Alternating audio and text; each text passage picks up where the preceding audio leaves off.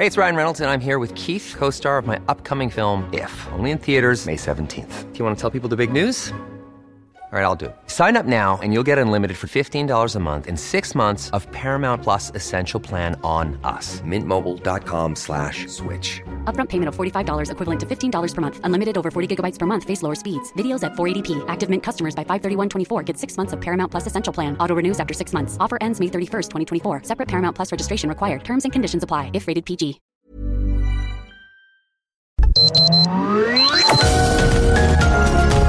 Heraldo Media Group presenta Sergio Sarmiento y Lupita Juárez.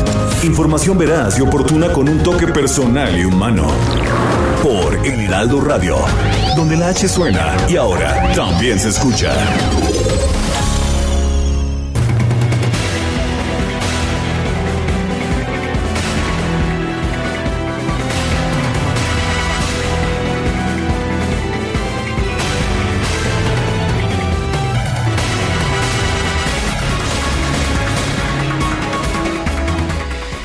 Irapuato, Guanajuato, fueron asesinados este miércoles por un grupo de sujetos armados.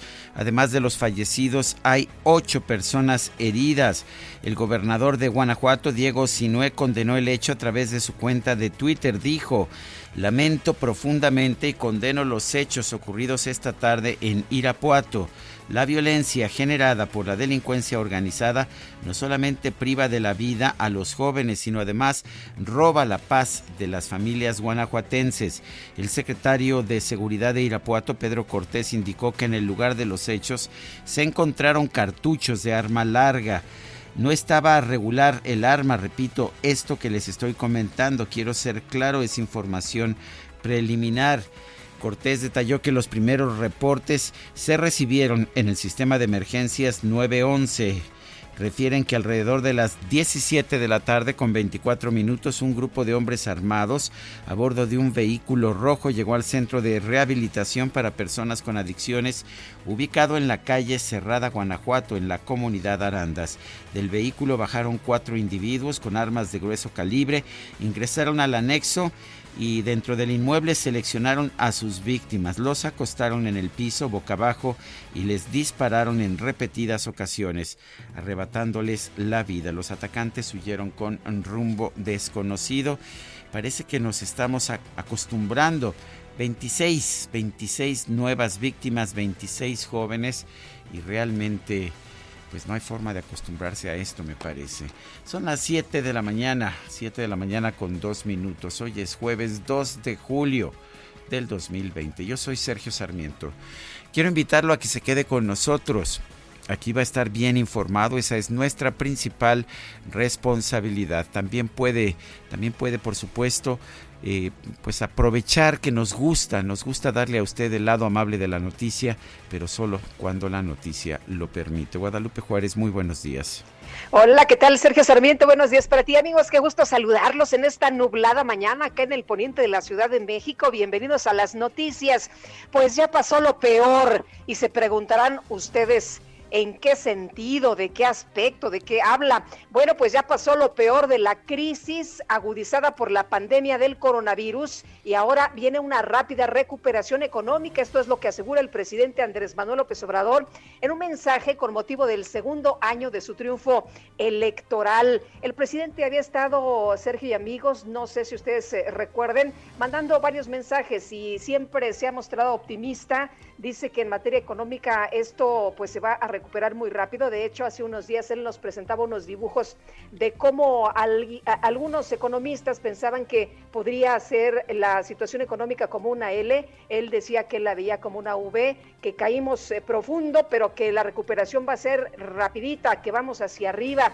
Reconoció que ya se tocó fondo en materia de desempleo y a diferencia de abril, mayo y junio, que fueron los más críticos, en julio, si no aumenta el número de empleados, bueno, se mantendrán los 19 millones 500 mil trabajadores de personas inscritas en el Seguro Social. Y bueno, dijo, se refirió al Banco de México que dio a conocer que las remesas de mayo aumentaron 18% con relación al mes de abril, lo cual, señaló el presidente López Obrador, refuerza mi pronóstico de que ya pasó lo peor de la crisis económica. No sé qué piensen nuestros amigos del auditorio, si están de acuerdo con el presidente de la República, de que viene lo bueno, de que rapidito nos vamos a ir hacia arriba y de que ya lo peor está atrás. Bueno, ya más de un mes de iniciada la nueva normalidad, México superó ya a España en el número de defunciones. Se registran ya 28.510 decesos mientras que España registra 28.363 víctimas mortales por COVID-19. Vale la pena señalar, por otra parte, que en México se realizan realiza un número mucho menor de pruebas, de manera que debemos suponer que el número real de víctimas mortales en México es muy superior. Según el conteo de la Universidad Johns Hopkins de los Estados Unidos, nuestro país entró en el top 10 de los contagios a nivel mundial.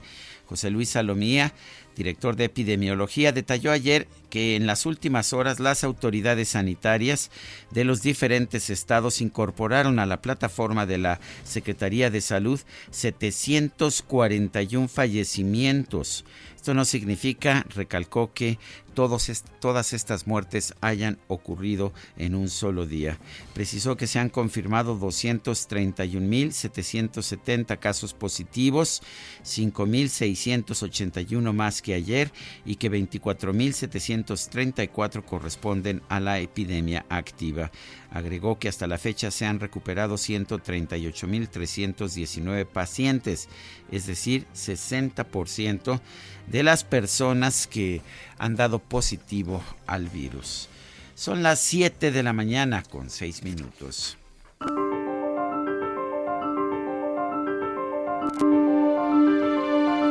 Y vamos a la frase del día. La única verdad es que no hay hasta ahora verdad alguna. El filósofo es Alejandro Encinas y se refiere a la verdad histórica.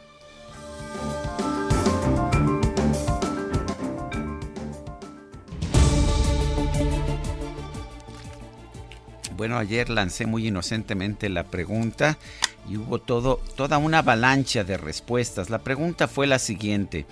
Si se repitiera hoy la elección del 2018, ¿por quién votaría?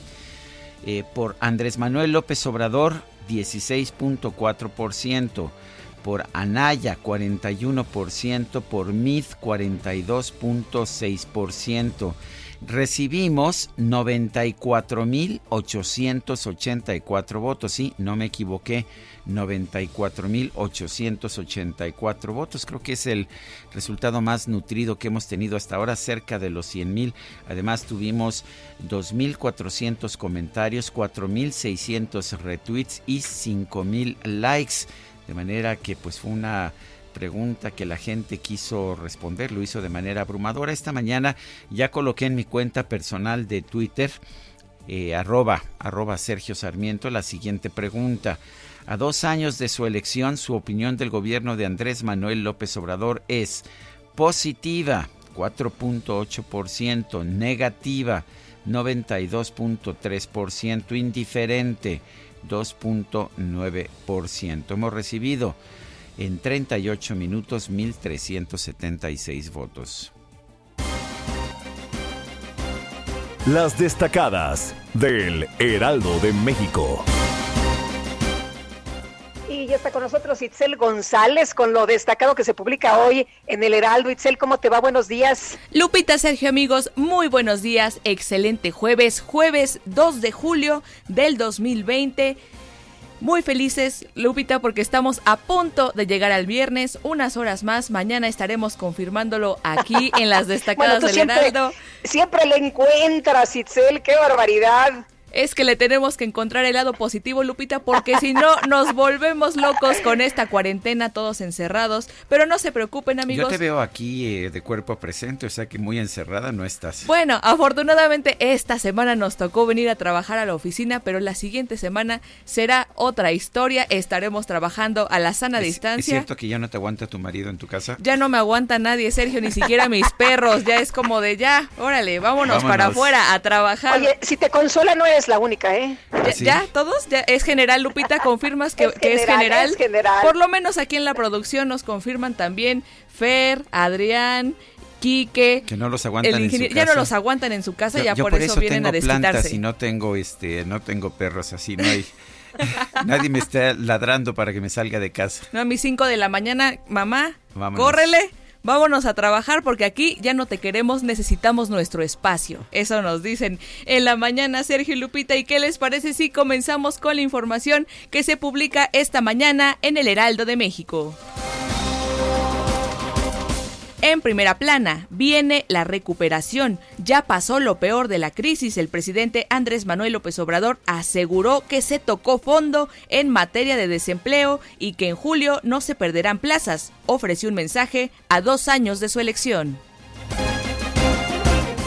País. México rebasa a España, sexto en el mundo en muertes por COVID-19. Ciudad de México, sistema Cutzamala, corte de agua en 11 alcaldías. Tome nota, resultarán afectadas Álvaro Obregón, Azcapotzalco, Benito Juárez, Coyoacán, Cuauhtémoc, Iztacalco, Iztapalapa, Magdalena Contreras, Miguel Hidalgo, Tlalpan y Venustiano Carranza. Estados, ataques con ácido buscan elevar sanciones. El Congreso mexiquense prevé endurecer penas a quienes agredan a mujeres con sustancias químicas. Denuncian impunidad. Orbe, votan enmiendas, extiende la era Putin. El presidente de Rusia podrá ejercer otros dos mandatos presidenciales de seis años cada uno. Meta por COVID-19, doble golpe, el maratón y el 21 kilómetros de la Ciudad de México, además del béisbol de la Liga Mexicana de Béisbol, fueron cancelados priorizando la salud. Y finalmente, en mercados, detalle negativo, piden claridad en el TEMEC. El Consejo Coordinador Empresarial dice que falta definir reglas más sencillas para la exportación automotriz. Lupita, Sergio, amigos, hasta aquí las destacadas del Heraldo. Feliz jueves. Igual para ti, buenos días, Itzel. Son las 7 de la mañana con 11 minutos. Vamos a un resumen, un resumen de la información más importante. Hoy es jueves 2 de julio del 2020. Este miércoles, ayer, el presidente de la República, Andrés Manuel López Obrador, rindió un informe, uno de los muchos informes, ya sabe usted que los, hay, hay quien dice que da informes diarios, pero bueno, este fue un poquito más formal. Esto es con motivo del segundo aniversario de su triunfo electoral. El mandatario aseguró que su estrategia para atender la crisis económica generada por el coronavirus está centrada en apoyar a los más pobres. Nuestra estrategia para remontar la caída de la economía ha sido radicalmente distinta.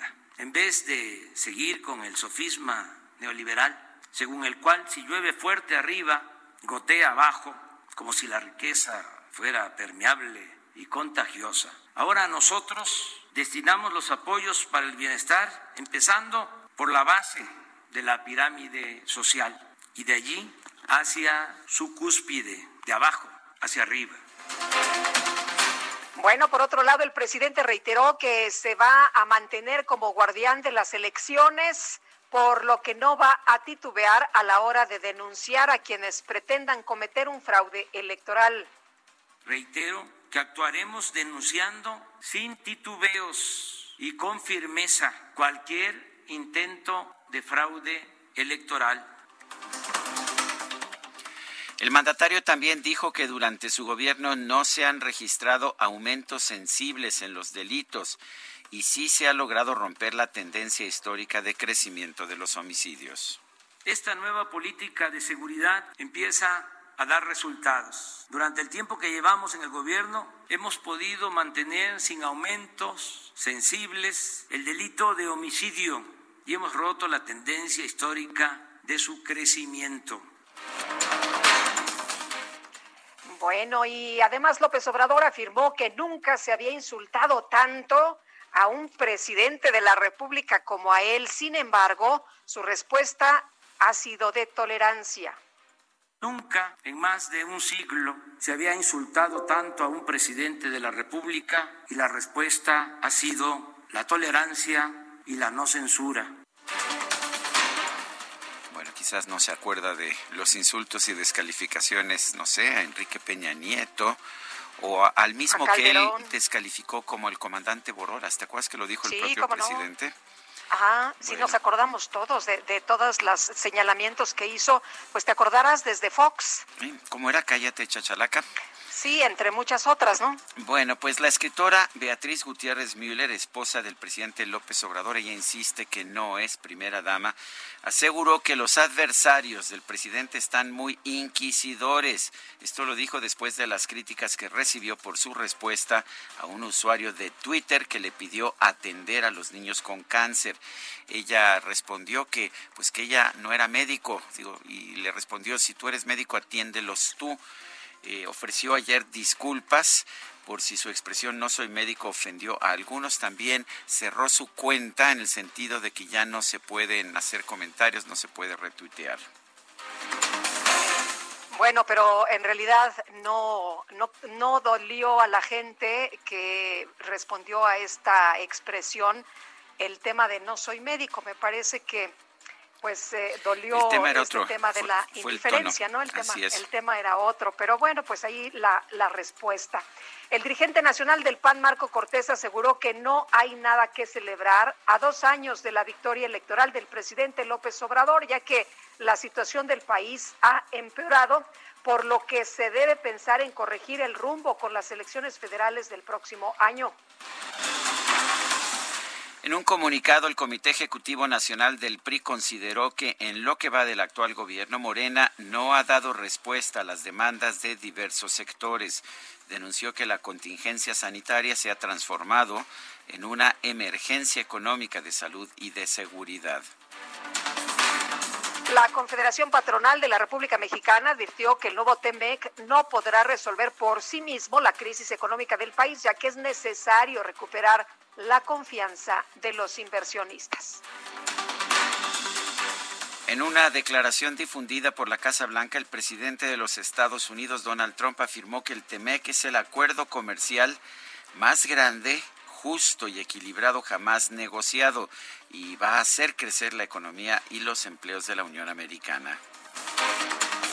El mandatario estadounidense afirmó que espera dar la bienvenida al presidente López Obrador, esto la próxima semana, para continuar el diálogo sobre comercio, salud y otros asuntos centrales. En Irapuato, Guanajuato, un grupo armado atacó un centro de rehabilitación contra las adicciones que operaba de manera no regulada. Se reportaron 26 personas asesinadas y 7 heridas. El gobernador de Guanajuato, Diego Sinué, lamentó el ataque y denunció que la violencia generada por la delincuencia organizada le roba la paz a las familias del Estado. Un juez federal del Estado de México ordenó liberar por falta de elementos a José Ángel N., alias el Mochomo. Este, este Mochomo, recordará usted, según la verdad histórica, que supuestamente ya no existe, pero sigue siendo la línea de investigación única, él fue el que mandó mandar, el que mandó matar, detener y matar a los normalistas de Ayotzinapa. Sin embargo, antes de que saliera del penal del altiplano fue recapturado con una nueva orden de aprehensión por una investigación relacionada con delincuencia organizada. La Unidad de Inteligencia Financiera confirmó el bloqueo de 127 cuentas bancarias ligadas a presuntos responsables del atentado contra el secretario de Seguridad Ciudadana de la capital, Omar García Harfush. Israel Benítez, subsecretario de Operación Policial, fue asignado como encargado de despacho de la Secretaría de Seguridad Ciudadana Capitalina ante la ausencia de Omar García Harfush. Y desde Palacio Nacional, el director general de epidemiología, José Luis Salomía, informó que en México ya hay 231.770 contagios de coronavirus. Y escuche usted este dato, 28.510 muertos. Con estas cifras, México se coloca como el sexto país del mundo con más decesos por COVID-19, superando a España. El diputado del PAN por Colima, Jorge Luis Preciado, informó que dio positivo a la prueba de COVID-19 que se realizó al llegar a San Lázaro para la sesión del, pasado periodo extraordinario. Bueno, y la Secretaría de Relaciones Exteriores informó que este miércoles llegaron a territorio nacional 100 ventiladores clínicos provenientes de China, los cuales serán destinados al Instituto de Salud para el Bienestar. La Universidad Michoacana de San Nicolás de Hidalgo entregó al IMSS el primer ventilador clínico elaborado por la institución, el cual cumple los requerimientos de la COFEPRIS y del Consejo Nacional de Ciencia y Tecnología. El gobierno capitalino anunció la cancelación del maratón de la Ciudad de México 2020, el cual estaba programado para el próximo 30 de agosto, ya que pues no existen condiciones para llevar a cabo la logística y tampoco se cuenta con un protocolo técnico para salvaguardar la salud de los corredores. Las autoridades de Aguascalientes informaron que la edición 2020 de la Feria Nacional de San Marcos fue pospuesta por segunda vez debido a la pandemia de COVID-19. Ya no se llevará a cabo este año, sino hasta el que viene. El gobernador de Guerrero, Héctor Astudillo, anunció que este jueves va a comenzar la reapertura de actividades económicas en los principales destinos turísticos del estado. Acapulco, Acapulquito, Ciguatanejo y Taxco. ¿Ya nos podemos ir a Acapulquito, Guadalupe? Acapulquito, oye, sí, Guatanejo también. Híjole, ¿qué haces este fin de semana? pues vámonos. Vámonos. El gobierno de Brasil informó que va a restringir el ingreso de extranjeros al país por 30 días debido a la pandemia. Solo se permitirá la entrada de extranjeros con residencia permanente o con visa de trabajo. Bueno, y con actos solemnes, los gobiernos de España y Portugal reabrieron su frontera terrestre, la cual fue cerrada desde el pasado 16 de marzo. Autoridades sanitarias de los Estados Unidos informaron que en la última jornada se registraron más de 52 mil nuevos contagios de coronavirus, una cifra récord para ese país.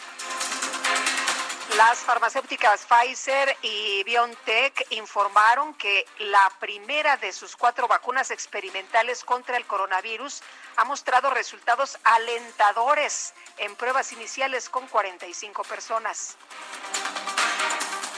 A nivel internacional, el conteo de la Universidad Johns Hopkins de los Estados Unidos reporta 10.716.000 casos de COVID-19 y más de 516 mil muertes. Este jueves las autoridades de Myanmar reportaron el deslave de una explotación minera de jade al norte del país, el cual dejó por lo menos 113 personas muertas y 54 heridos.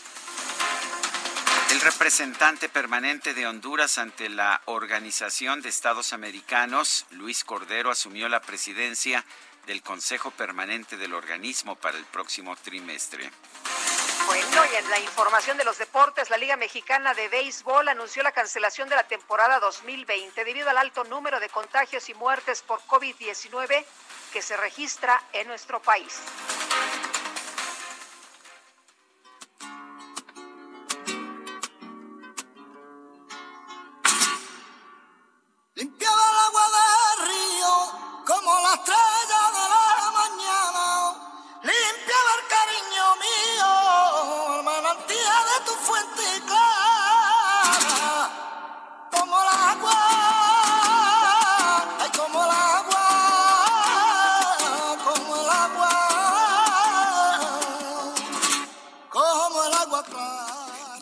Fue el cantador gitano, el cantador de flamenco más espectacular de toda la historia. Camarón de la Isla, su nombre verdadero Jesús Monje Cruz. Él falleció el 2 de julio de 1992 a la edad de 41 años allá en Badalona, en Barcelona, España. Fumaba, fumaba muchísimo este camarón de la isla. Dejó realmente una huella muy profunda era un, era un cantante de, de, una gran versatilidad, de una gran potencia de voz y de una enorme sensibilidad. Camarón de la Isla, hoy lo vamos a estar escuchando. ¿Alguna vez te lo he puesto, Guadalupe, no sé si te acuerdas. Sí, como no, yo, yo lo conocí hace muchos años gracias a ti, Sergio, y la verdad sí me gusta, me gusta mucho. Y ahorita con esta voz que traigo, no, hombre, creo que lo podría acompañar. Muy bien. Regresamos un momento más, lo dejamos con Camarón de la Isla y esta que se llama Como el Agua. Para ti mi cuerpo si lo quieres tú, fuego en la sangre no. Ay, como el agua.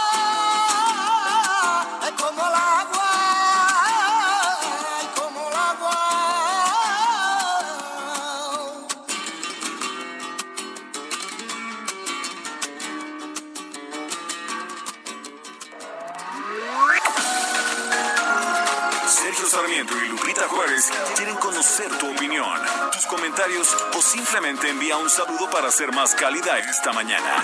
Envía tus mensajes al WhatsApp 5520 109647.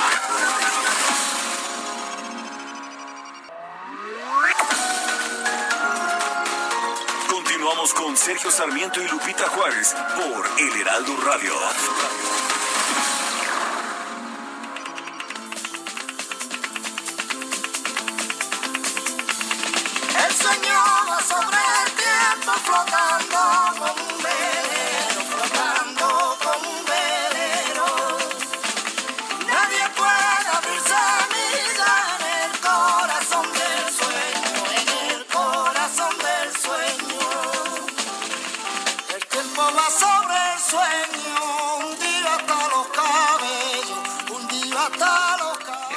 De la Isla, una de las mejores voces del flamenco de toda la historia. Esto se llama La leyenda del tiempo.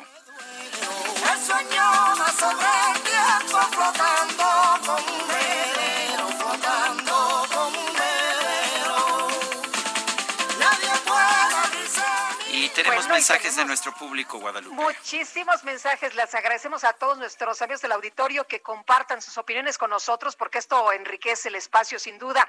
El monto de las reservas es una ayuda de los trabajadores que emigraron a sus familias, no un indicador de mejoras en México, es lo que nos dice una persona del auditorio que no nos da su nombre, pero bueno, pues ahí está su opinión esta mañana. Bueno, y nos dice otra persona, buenos días, Sergio Lupita, le saluda Ricardo Antonio Monroy desde Real del Monte, en Hidalgo. No los había escuchado por estar viajando dentro del país. Vi mucha violencia y más pobreza tanto trueque porque la gente ya no tiene dinero. Hoy no me puedo perder la voz romántica de las noticias de Itzel González, la voz romántica. Muy bien, suena bonito. Candidata a vocalista de mi grupo musical, como la ves, Guadalupe. Bueno, oye, y otra persona, Rodolfo Contreras, desde Querétaro, nos dice, buen día, qué hermoso sería vivir en un país como el descrito ayer en el enésimo informe presidencial. Acá en México, la terca realidad es otra. Bueno, y Rafa Balcázar, entonces lo que nos dijeron ayer es la versión remasterizada de que tendremos que prepararnos para administrar la abundancia. Pues no lo sé. ¿Qué dijo exactamente ayer el presidente de la República? ¿Cómo lo ponemos en contexto? Vamos a preguntarle a Alfonso Zárate, él es analista político y presidente del Grupo Consultor Interdisciplinario. Alfonso Zárate, ¿cómo estás? Buenos días. Hola Sergio, buenos días, buenos días Lupita. Hola, ¿qué tal? Lo, primero es eh, comentar que ya no sé cuántos informes van, porque a cada, a cada oportunidad tenemos un informe, pero bueno, ¿qué opinas de este informe y de la versión de México que nos da? Em, yo creo que, que a dos años de aquel triunfo, el presidente nos da una visión edulcorada de lo que ha significado la 4T y casi podríamos decir que, que, su informe de esta tarde fue una especie de conferencia mañanera, aunque desde luego en un entorno solemne, pero incluso utilizando las mismas metáforas que utiliza todos los días, como aquella eh, tantas veces repetida de que ha desechado la idea de que la riqueza es permeable, que si llueve arriba gotea para abajo, y ahora, bueno, él sostiene lo, lo contrario, que en la medida en que apoye a la base de la pirámide se va a fortalecer el mercado eh, interno. Yo diría, eh, Sergio Lupita, que, que quizá la parte más preocupante es que no hay un asomo de autocrítica, es el, es el mundo según Andrés Manuel eh, y, que todo parece llevarnos hacia la tierra prometida. es difícil hacer un repaso de todo lo que dijo, pero sobresalen algunas cuestiones. Por ejemplo, refiere como un éxito la eliminación del Estado Mayor Presidencial. Yo creo que el Estado Mayor había crecido desmesuradamente, tanto en el número del personal como en sus atribuciones, pero que la solución no era eliminarlo, que si tenía 7.000 elementos pudieron haber quedado 700 capacitados, entrenados, eh, muy, eh, muy dispuestos para cumplir su tarea de, de, garantizar la seguridad del jefe del Ejecutivo, de miembros de, de su gabinete. Y, bueno, después de este atentado en contra del secretario de, de Seguridad Ciudadana, creo que es más evidente que la delincuencia ha rebasado una línea y que es eh, una cuestión de seguridad nacional que el, el, Ejecutivo disponga de un, de un cuerpo profesional. Pero en el caso de la desaparición del Estado Mayor Presidencial, como en tantos otros, lo que vemos es eh, un, un, presidente que en vez de corregir, de subsanar los errores reales o supuestos, lo que hace es eh, eliminarlos. Eh, menciona también el hecho de los pinos y la residencia de los pinos es hoy un complejo artístico y cultural. Y, yo de nuevo traería a colación que eh, los presidentes antes de, de Lázaro Cárdenas vivían en el castillo de Chapultepec y que fue Cárdenas el que decidió que un jefe del Ejecutivo mexicano no debía vivir en el boato del castillo de Chapultepec, eh, compró la hacienda de la hormiga para eh, establecer ahí la residencia del presidente. Los Pinos eh, es una residencia republicana, funcional, que, que, permitía la operación no solo del jefe del Ejecutivo, sino de las oficinas que de él dependen y que garantizaba eficiencia eh, incluso en términos de comunicación. Entonces me parece que es un sinsentido eh, haber cancelado Los Pinos como sede del Ejecutivo para irse a vivir al boato del Palacio Nacional. Y, más con contrasentido si tomamos en cuenta que quizá la zona aledaña a Los Pinos es eh, la que tiene mayor número de espacios culturales en el país. Está el Museo de Arte Moderno, el Museo de Historia, el Museo Tamayo, tiene tantas eh, eh, instancias culturales que una más eh, no tenía mucho sentido.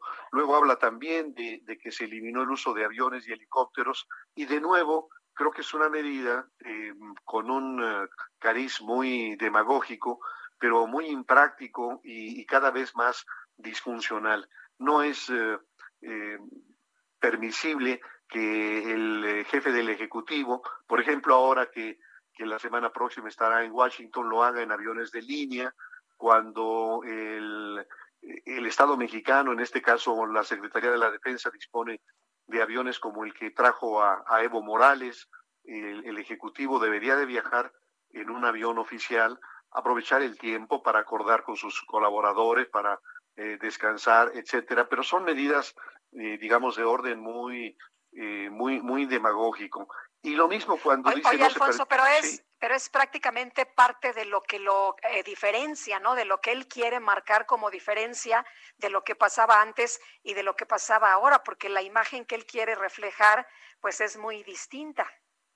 Sin duda, Lupita, yo creo que eh, cuando nos preguntamos eh, cuáles fueron las principales razones para ese triunfo tan contundente de hace dos años, eh, yo diría que, que, quizá la más importante fue el hartazgo de la sociedad con eh, el dispendio, con la frivolidad del gobierno de Enrique Peña Nieto, y que entonces eh, era muy importante dar una, una señal de, de, de austeridad en el ejercicio de gobierno.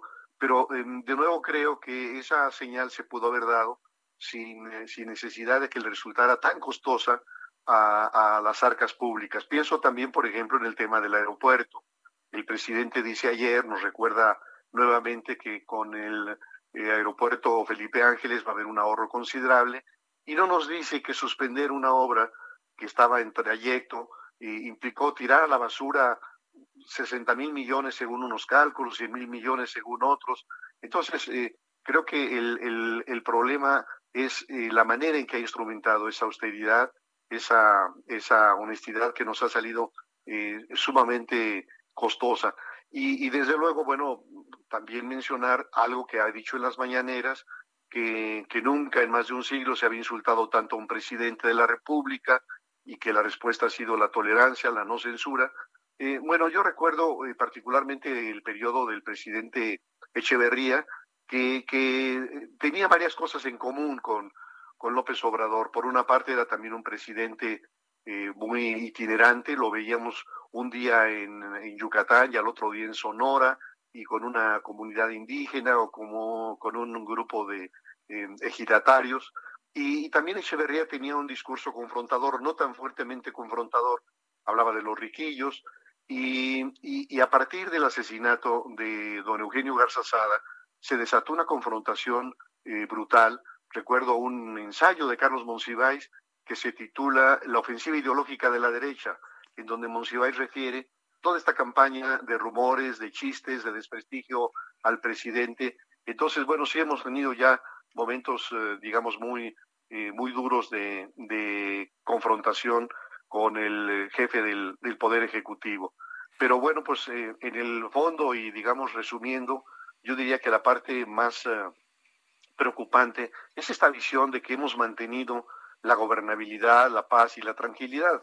Eh, el, la persona del auditorio que les eh, mandó un mensaje hace unos minutos, lo que nos dice es que recorre el país y que lo que ve es pobreza y es inseguridad. Y en efecto, eh, nada menos el, el, día de ayer y el fin de semana pasado tenemos eh, tantas evidencias de, de estas matanzas en distintas partes del país.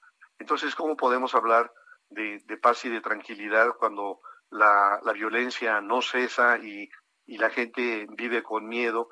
Y, bueno, frente a esto, incluso frente al atentado contra eh, Omar García Harfuch, el presidente dijo que, no va a variar la, la, línea, la estrategia, es decir, que vamos a seguir con el eh, abrazos, no balazos, con eh, pórtense bien, etcétera, lo cual me parece pues muy ingenuo y muy y muy preocupante.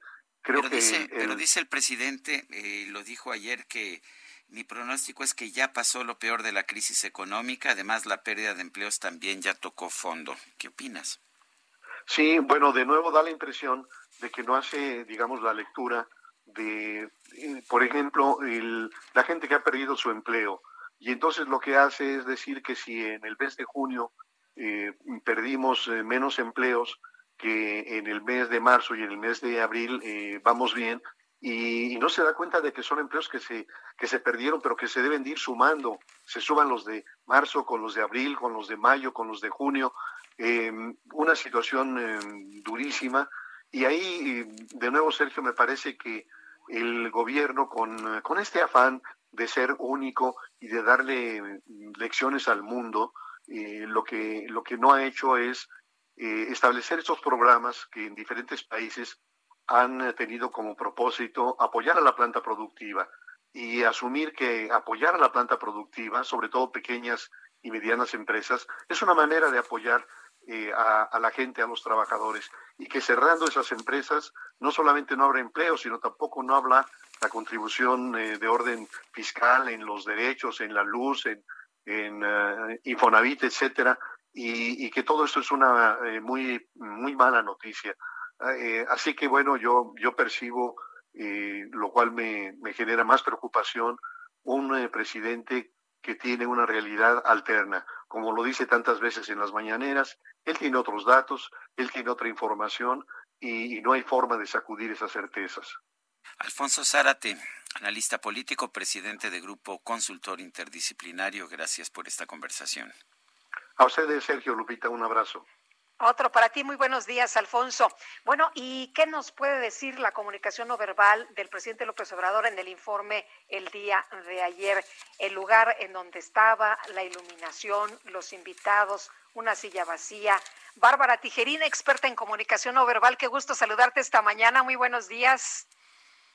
¿Qué tal, Sergio? Muy buenos días. Un saludo a todo tu auditorio. A ver, Bárbara, ¿cómo viste al presidente ayer? Pues esto de la comunicación no no, eh, Bárbara, estamos escuchándote muy mal. Vamos a tratar de, de mejorar la calidad de esta comunicación. Rápidamente algunas informaciones que me han llamado la atención esta mañana. El columnista Darío Celis está eh, señalando, es la única fuente que estoy encontrando, que la Comisión Federal de Electricidad ha perdido un laudo, un laudo que tenía con una empresa privada y se le está condenando a pagar más de 200 millones de dólares. Este es un laudo que acaba de emitir la Corte de Arbitraje Internacional de Londres, que pone fin a una controversia de más de dos años por la cancelación de la construcción de la planta Chicoacén 2 en Chiapas dice el columnista Darío Celis, ni Rocío Nale, ni Manuel Bartlett, ni mucho menos Andrés Manuel López Obrador se van a allanar la condena y al pago, pero sí sentarán un primer precedente de desacato en una corte internacional. Hay un fallo en un tribunal de arbitraje, la Corte de Arbitraje Internacional de Londres, que condena a la Comisión Federal de Electricidad a pagar 200 millones de dólares por una cancelación eh, pues extemporánea de una planta en Chicoacén, Chiapas.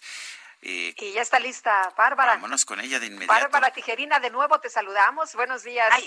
buenos días. Les decía que esto de la comunicación a veces es más importante lo que no se dice que lo que se dice. Y ayer en el informe, estoy como tú, Sergio, no me acuerdo qué número de informe es, pero, pero hubo varias, varias cosas y yo creo que al verlo se no, la perdón, Bárbara, pero no, seguimos escuchándote, seguimos escuchándote muy mal. Y bueno, en, en otras informaciones que se dan a conocer el día de hoy en distintos medios, a ver, el lunes pasado, Guadalupe, el presidente dijo, antes, hasta para que les abriera la puerta del carro, para cargarles el portafolio, para todo, una caterva de ayudantes de achichincles pues ya eso ya no se ve mal, ya no corresponde a esta nueva realidad.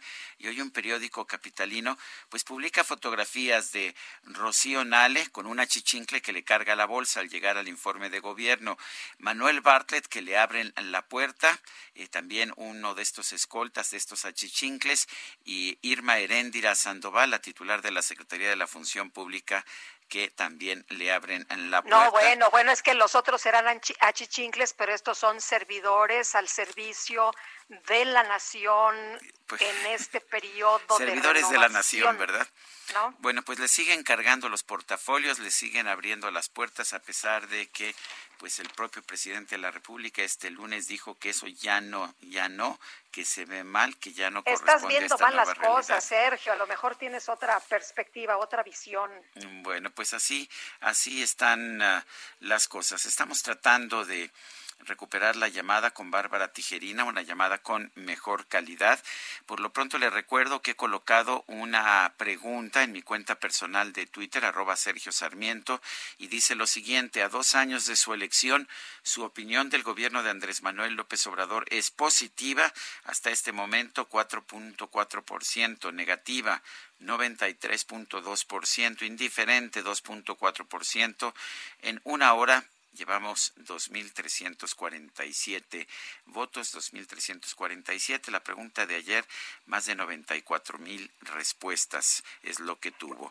Adelante. Muy activa la gente. Oye, Sergio, ya aparte de lo que nos decías, pues de cómo llegaron los secretarios del gabinete a este informe del presidente a Palacio Nacional y quien estuvo ahí, Misael Zavala, nos tiene más detalles de lo que ocurrió. Misael, ¿qué tal? Muy buenos días. Buenos días, Lupita. Buenos días, Sergio. Pues sí, la calle corregidora del centro histórico fue la pasarela del desfile de secretarios de Estado, que fueron los únicos invitados que arroparon al presidente Andrés Manuel López Obrador a dos años de su triunfo, la mayoría con cubrebocas, algunos llegaron escoltados, como el secretario de Seguridad Pública, Alfonso Durazo, que cruzó la puerta del Palacio Nacional entre cinco guardaespaldas, mientras que los secretarios de la Defensa, Luis Crescencio Sandoval, y de Marina, Rafael Ojeda Durán, entraron con todo y camionetas a uno de los patios de la residencia del presidente. El contraste lo hicieron los secretarios de Comunicaciones y Transportes, Javier Jiménez Espriu, y de Cultura, Alejandra Frausto, que llegaron solos, caminando por la calle de Corregidora, sin mayor seguridad. Al final del discurso del presidente, el mismo secretario Jiménez Espriu declaró que fue un discurso hermosísimo, mientras que el secretario eh, de Relaciones Exteriores, Marcelo Ebrard, dijo que fue un informe bien presentado para ver en qué punto estamos parados los mexicanos este año no hubo empresarios, legisladores ni otros invitados para presenciar el discurso del mandatario. Únicamente los 19 integrantes del gabinete legal y empleado acudieron a Palacio Nacional, entre ellos el director del IMSS, Zoé Robledo, el de Petróleos Mexicanos, Octavio Romero Oropesa, y la, la titular de la Secretaría de la Función Pública, Irma Heréndira Sandoval. El único que habló al final también fue el canciller Marcelo Ebrard, quien dijo que no han recibido la notificación eh, de asistencia de Justin Trudeau, el, el primer ministro de Canadá, al encuentro en Estados Unidos. Sergio y Lupita, esta es la información. Gracias, Misael. Muy buenos días. Gracias, buenos días. Y vamos a, ya tenemos a, a, Bárbara Tijerina, espero que en otra línea telefónica. Bárbara, ¿cómo estás? Espero que ahora sí te escuchemos bien. La tercera es la vencida, esperemos que ahora sí se escuche. Ahora sí, ahora sí. Muy bien. Bueno, les decía que el lenguaje no verbal a veces es más importante lo que no se dice que lo que se que lo que se dice. Y ayer en el, en el informe del presidente lo que se vio es la soledad, la oscuridad y muchos vacíos y entre ellos una una silla sola en el centro que nos da mucho que hablar.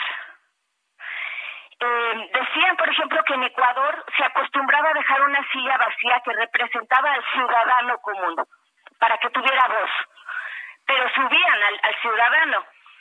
Hugo Chávez solía poner una silla para Simón Bolívar. Nicolás Maduro se la ponía a Chávez. Finalmente, el mensaje es muy triste porque deja un vacío de una silla presidencial que se presta a muchísimas interpretaciones. Ahora, en la arena política, cuando hay un vacío, siempre hay alguien que lo llena. Los tronos vacíos siempre son rápidamente ocupados por alguien. Y en general, o sea, la escenografía habla. El lugar es un lugar majestuoso, es el salón, el recinto del parlamentario, que es donde se promulgó la Constitución de 1857 y efectivamente está adornado con muchísimos símbolos e imágenes de la influencia masónica, que era una logia importante en el siglo XIX. Pero eh, esa toma aérea eh, deja a un presidente chiquito junto a una silla vacía y un gabinete en lo oscurito.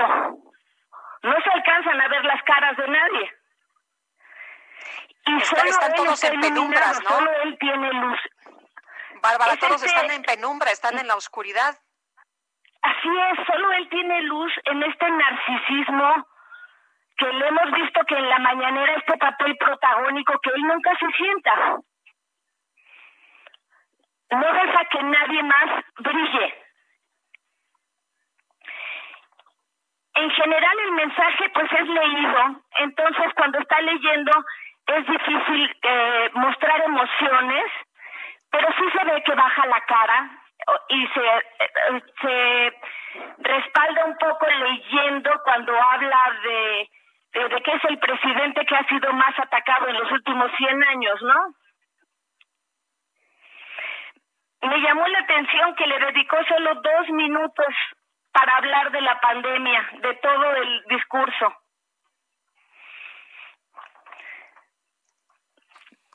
Nada más dos minutos a la pandemia. Nada más dos. Y, en esta llegada de los secretarios, el secretario de Comunicaciones efectivamente con cubrebocas y el secretario de Salud sin cubrebocas, que parece que aún sigue siendo un símbolo de estás conmigo o estás contra mí. Es, es, me, me, decían que en el caso de Trump, por ejemplo, es un símbolo machista. Yo soy muy macho y yo no necesito cubrebocas. En el caso de Trump es yo soy un guerrero y para un guerrero lo peor que puede mostrar es debilidad. Y parece que para él el cubrebocas es debilidad por más que le expliquen y le vuelvan a explicar. Bueno, pues yo quiero agradecerte, Bárbara Tijerina, experta en comunicación no verbal, pues este comentario de lo que ocurrió ayer en el recinto parlamentario de Palacio Nacional, un lugar poco conocido, pero realmente bastante hermoso. Yo he estado ahí. Un fuerte abrazo, mi querida Bárbara. Muchísimas gracias, un abrazo a los dos. Gracias, Bárbara, muy buenos días. Pues interesante, ¿no? Lo que Sergio se dice, pero no con palabras. Así es, y lo interesante es también lo que se dice al no decir, lo que nos decía lo que nos decía Bárbara Tijerina. Eh, uno pensaría que el principal problema del país es la pandemia y solamente le dedicó dos minutos de este informe. Ya hablábamos anteriormente con Alfonso Zárate que nos dio su análisis político, pero también el análisis no verbal es muy importante. Guadalupe Juárez y Sergio Sarmiento estamos en el Heraldo Radio. El número de teléfono para mensajes de WhatsApp es 55 2010 9647. Regresamos. Un día hasta los cabellos, ayer y mañana comen oscuras flores de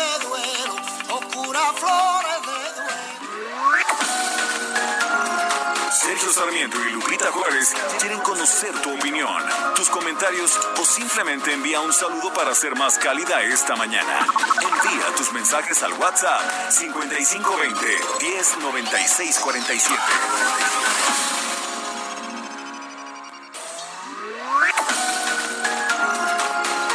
Continuamos con Sergio Sarmiento y Lupita Juárez por El Heraldo Radio.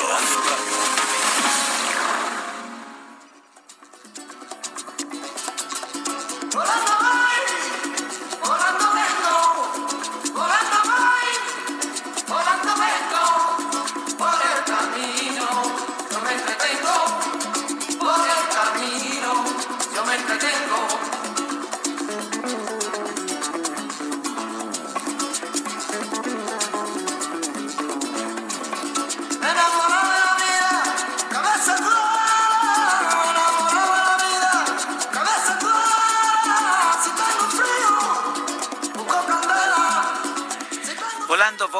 voy y canta ese gitano por antonomasia, Camarón de la Isla. Hoy lo estamos recordando en el aniversario de su fallecimiento.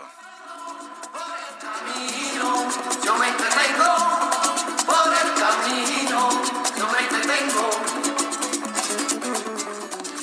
Tenemos Oye, qué buen ritmo para esta mañana. Así es, esto es nubo flamenco. Él, él se caracterizaba más bien por el cante hondo, pero el nubo flamenco yo no lo había escuchado en nubo flamenco. Está interesante. La verdad es que tiene un bozarrón, tiene una, eh, pues, pues un- una gran capacidad para, ahora sí, de empatía, de comunicar sus sentimientos a su público.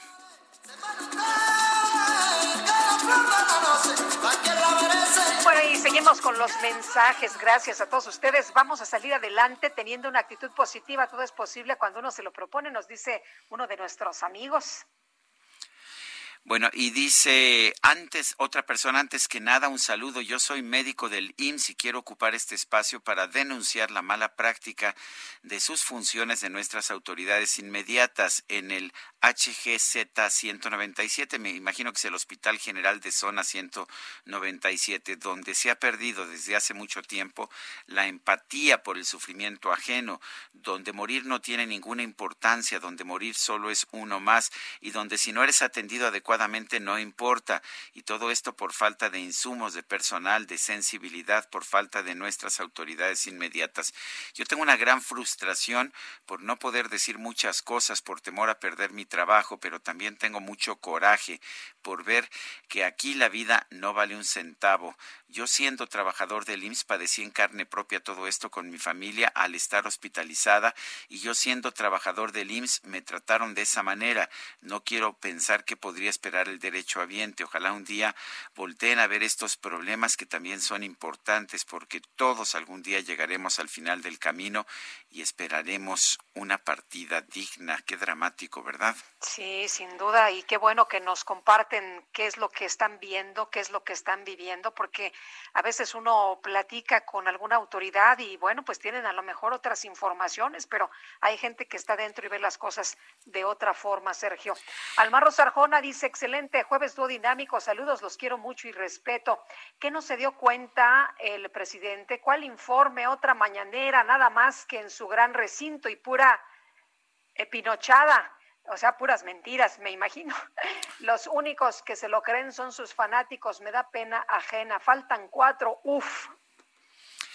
Bueno, son las 8 de la mañana con 3 minutos.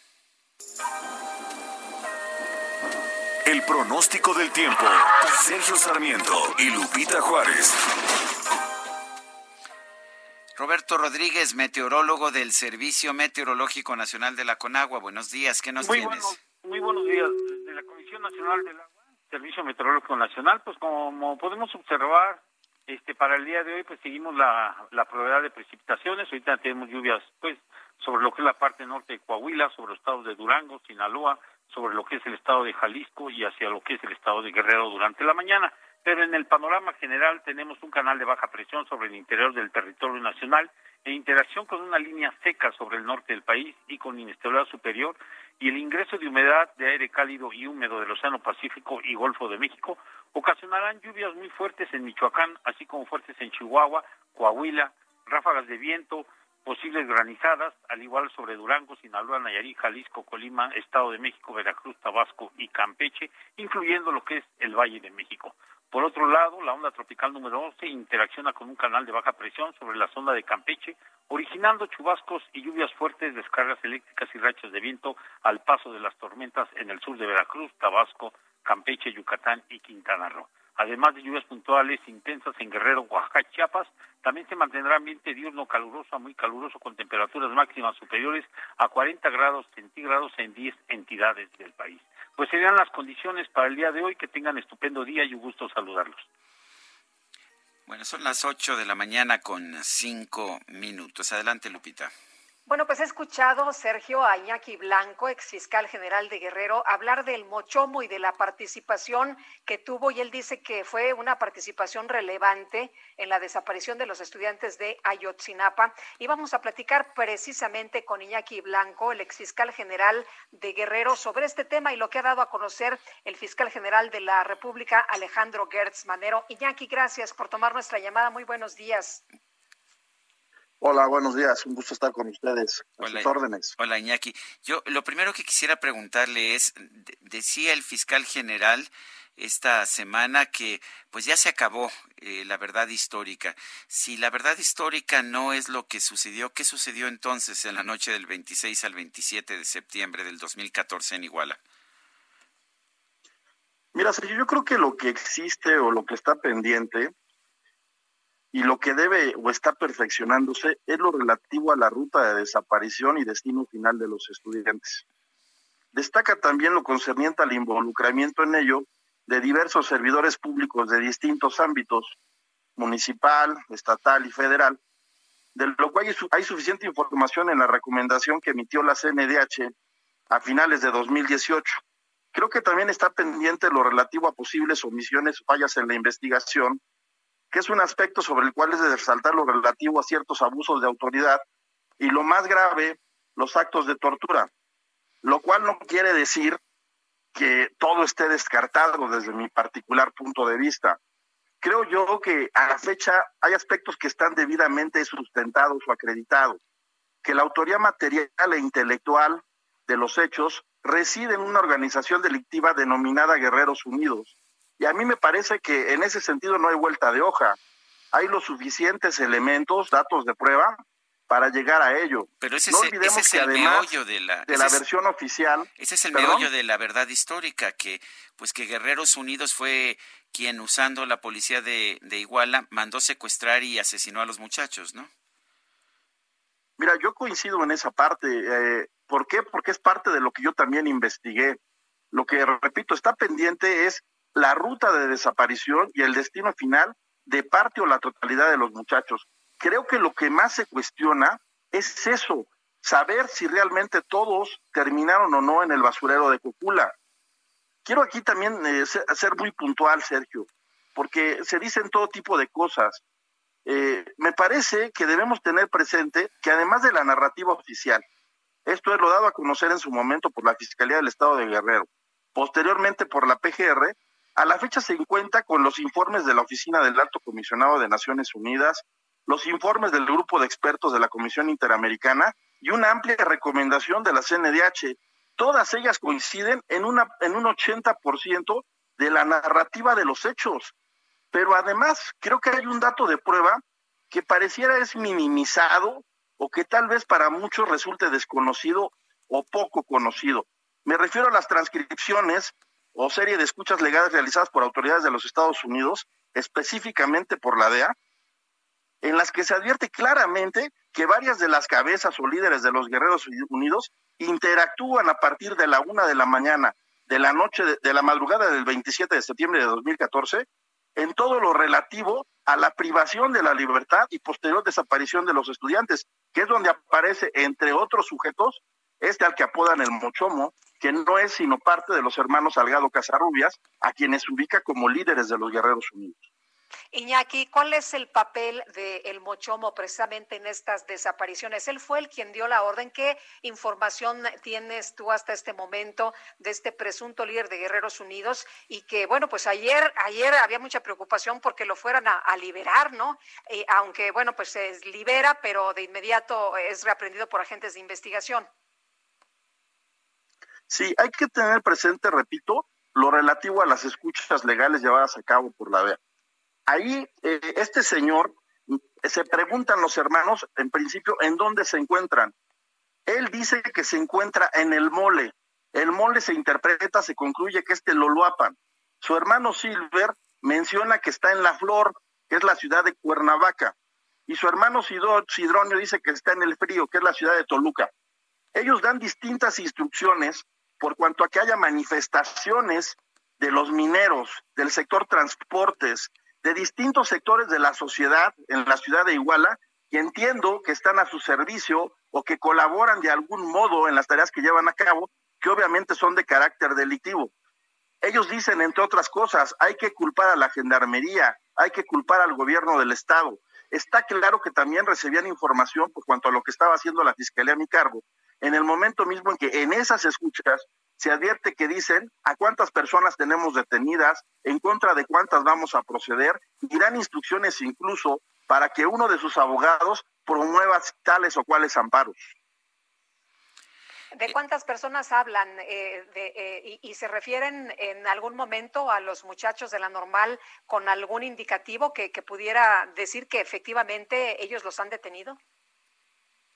Sí, con palabras impropias, sonantes, ellos aluden que se metieron a la, a la ciudad de Iguala, hablan de, de manera despectiva de unos ayotzinapos y los vinculan con los contras. Esto muy probablemente refiriéndose a la organización delictiva denominada Los Rojos. Menciona también la necesidad de, de y dan para que distintas personas, entre ellos este sujeto al que, que está en libertad, todos ubicamos, que se llama Guillermo López realice tales o cuales acciones, al igual que el Cholo Palacios, que es la persona que, se ubica como jefe de la Plaza de los Guerreros Unidos en la ciudad de Iguala.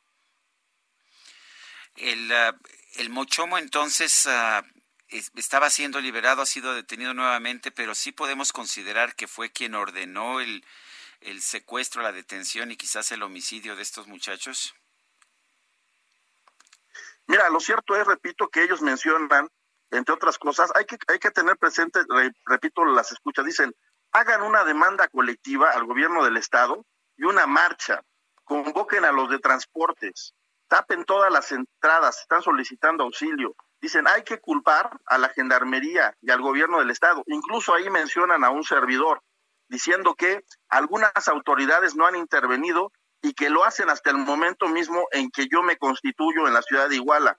Sidronio instru instruye a Gilardo López Astudillo para cerrar las entradas por Mezcala y le pide el auxilio de los comunitarios.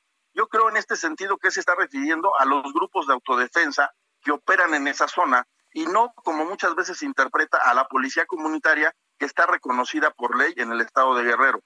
Hay un sinfín de instrucciones, hay un sinfín de intercambio de, de, de ideas entre estas personas. Incluso participan algunos sujetos que se encontraban privados de su libertad en los Estados Unidos, específicamente en la ciudad de Chicago, entre ellos uno que se llama Pablo Vega. Iñaki, está claro que los policías detuvieron o participaron en la detención de estos muchachos y entregaron a este grupo de Guerreros Unidos a los jóvenes. Yo estimo que sí, y aquí quiero destacar lo que nosotros concluimos en las primeras horas de la investigación.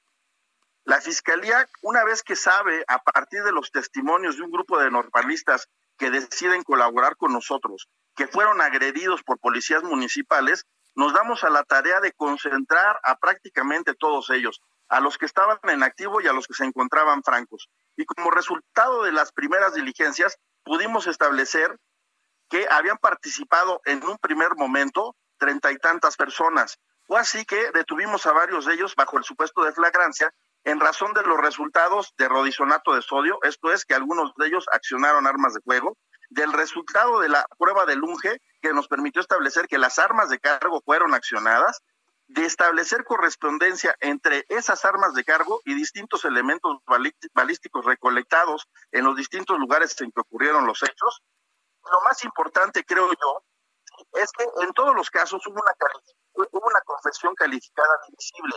Esto es a lo que los abogados llamamos, estas personas se ubicaron en modo, tiempo y lugar. Ellos aceptaron haber participado en tareas de contención y disuasión de los muchachos, pero además los muchachos identificaron a la mayoría de estos policías en una diligencia de reconocimiento como parte de sus agresores.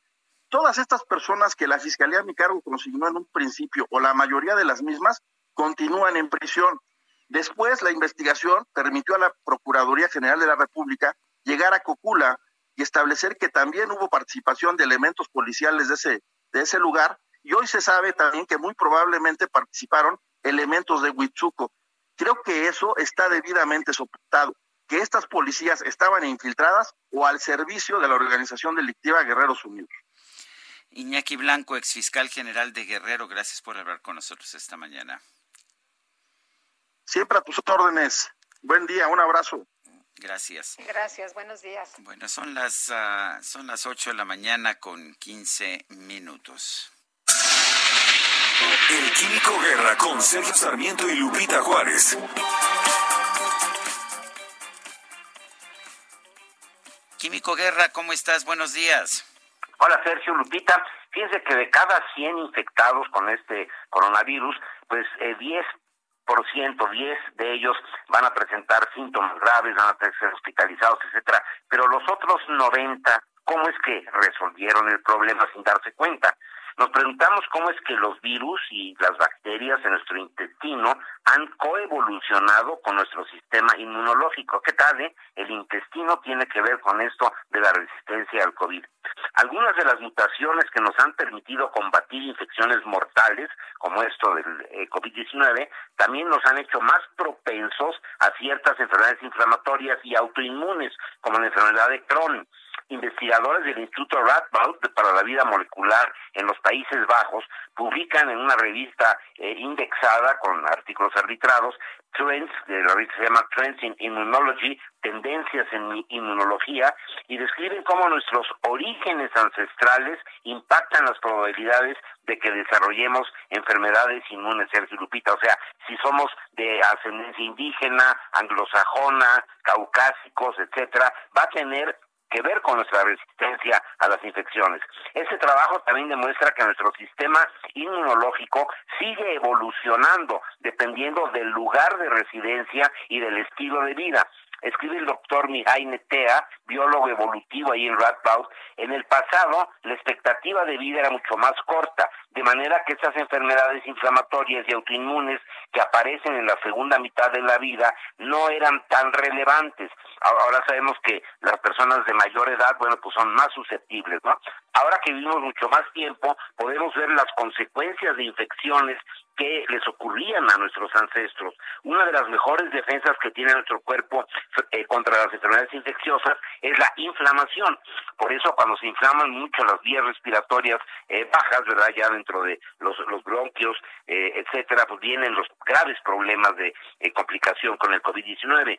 Los investigadores reunieron los datos de estudios genéticos, inmunológicos, microbiológicos y de virología e identificaron cómo se alteraba el ADN de personas dentro de comunidades diferentes, comúnmente infectadas con enfermedades bacterianas o virales subsecuentes a la inflamación. En tanto estos cambios le dificultaban a ciertos patógenos infectar a estas comunidades, se dio que estaban relacionados con la aparición de nuevas enfermedades inflamatorias como la enfermedad de Crohn, el lupus, el síndrome de intestino inflamable. Nuestros ancestros de origen euroasiático vivieron en regiones aún habitadas por neandertals y se cruzaban con ellos. Hoy en día, personas con restos del ADN neandertal son más resistentes al COVID-19, pero fíjense, más susceptibles a desarrollar alergias y asma. Así que tiene que ver el origen ancestral con nuestra resistencia a este coronavirus, Sergio Lupita. Muy, muy bien, Químico Guerra, gracias y un fuerte abrazo. Igualmente para ustedes, buenos días. Bueno, y vamos, vamos con Gerardo Suárez, nos tiene información. Adelante, Gerardo. Hola, muy buenos días. México rebasó a España en el acumulado de muertes a causa del COVID-19 y se situó como el sexto país del mundo con más fallecimientos en términos nominales. La Secretaría de Salud informó anoche que nuestro país acumula un total de 28.510 defunciones confirmadas. Dicha cifra supera a las 28.363 muertes por COVID-19 que han ocurrido en España de acuerdo con cifras del Ministerio de Salud del país europeo. La lista de países con más defunciones acumuladas por el nuevo coronavirus es encabezada por Estados Unidos con 128 mil muertes. Le sigue Brasil con más de 60 mil, Reino Unido con más de 43 mil, Italia con 34 mil muertes, Francia con 29 mil 864 y luego está México por detrás de nuestro país están España, India, Irán y Perú, entre las 10 naciones con más decesos por COVID-19. Por tasa de mortalidad, nuestro país se ubica en el lugar 19, ya que registra 22 defunciones por cada 100.000 habitantes. Sin embargo, la Universidad Johns Hopkins coloca a México entre los 20 países más afectados en estos momentos por la pandemia. En esa lista se ubica como la segunda nación con mayor tasa de letalidad, 12.3%, solo por debajo de Reino Unido, y en el séptimo lugar en tasa de mortalidad. Este es mi reporte. Muchas gracias, Gerardo. Gracias, buen día. Hasta luego, muy buenos días. Y por la emergencia sanitaria se perdieron más de 12 mil millones de pesos en el sector turismo de la Ciudad de México. Y de esto nos informa Carlos Navarro. Carlos, ¿cómo te va? Buenos días. Buenos días, Sergio y Lupita. Les saludo con gusto a ustedes y al auditorio. Y bien, como lo comentaba Lupita, la emergencia sanitaria por COVID-19 causó pérdidas de más de 12 mil millones de pesos en el sector turismo de la Ciudad de México en el primer cuatrimestre de 2020 en comparación con el mismo periodo de 2019. Información de la Secretaría de Turismo Local sostiene que los primeros cuatro meses de este año se registró una derrama económica de 22 mil 454 millones de pesos, mientras que en el periodo previo fueron 34 mil 479 millones, o sea, una pérdida estimada de 35% en sus ingresos. Además, comentarles que por las medidas en la capital y otras partes del mundo por la pandemia dejaron de llegar 1.6 millones de turistas, tanto locales como internacionales, en la Ciudad de México. Y también comentarles en otro tema los radioescuchas, y es que se preparen porque el sábado 4 de julio, desde las dos horas del, del día, desde las dos de la mañana, el sistema Cuchamala va a suspender el suministro de agua a distintas zonas de la Ciudad de México y Estado de México, pues se van a llevar a cabo acciones de mantenimiento, informó la titular de la Comisión Nacional del Agua, Blanca Jiménez. La titular de este organismo federal eh, estimó que al día siguiente, el 5 de julio, ya se pueda restablecer el servicio. Y es que los trabajos van a tener una duración de alrededor de 20 horas y van a resultar afectadas 5 millones de personas de las siguientes alcaldías. Álvaro Obregón, Azcapotzalco, Benito Juárez, Coyoacán, Cuauhtémoc, Iztacalco, Iztapalapa, Magdalena Contreras, Miguel Hidalgo, Tlalpan y Venustiano Carranza, mientras que los municipios mexiquenses afectados van a ser Atizapán, Acolman, Coacalco, Cuautitlán Izcalli, Ecatepec, Huizquilucan, Naucalpan, Nezahualcóyotl, Nicolás Romero, Tlanepantla, Tecámac, Toluca y Tultitlán. Así es que a prepararse y guardar un poco de agua porque van a ser más de 24 horas que no pueda eh, suministrar el sistema Cuchamala a más de 5 millones de personas de estas demarcaciones. Sergio Lupita, la información que les tengo. Bueno, pues seguimos tu consejo a separar agua. Muchas gracias, Carlos. Hasta luego, buen día. Buenos días. La Suprema Corte de Justicia de la Nación amparó a la familia de una de las menores fallecidas en 2009 en el incendio de la guardería ABC de Hermosillo, Sonora y pidió que la Comisión Ejecutiva de Atención a Víctimas le pague 10 millones de pesos. La primera sala de la Suprema Corte avaló un proyecto de resolución realizado por el ministro Juan Luis González Alcántara Carrancá, en el que también ordenó a la CEAF recuantificar la reparación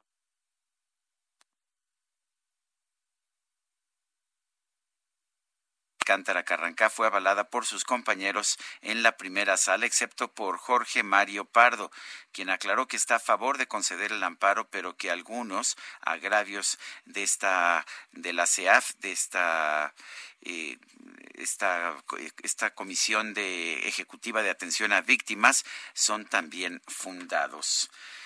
Son las ocho, ocho de la mañana con 24 minutos. Guadalupe Juárez y Sergio Sarmiento estamos en el Heraldo Radio. Regresamos en un momento más. Si tengo frío, candela y va volando, vola volando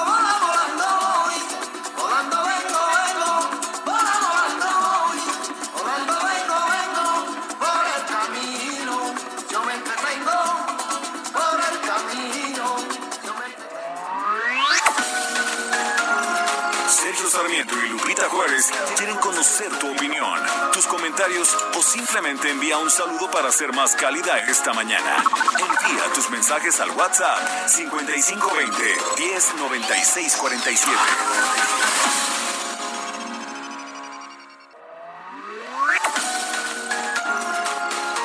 Continuamos con Sergio Sarmiento y Lupita Juárez por El Heraldo Radio.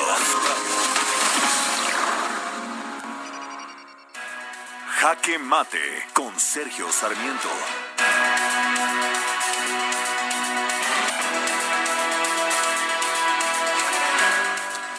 Pues por supuesto es una costumbre que todos los presidentes sean optimistas, sean positivos en el momento de presentar sus informes de gobierno. Y claramente las oposiciones y los críticos siempre los acusan de ser triunfalistas.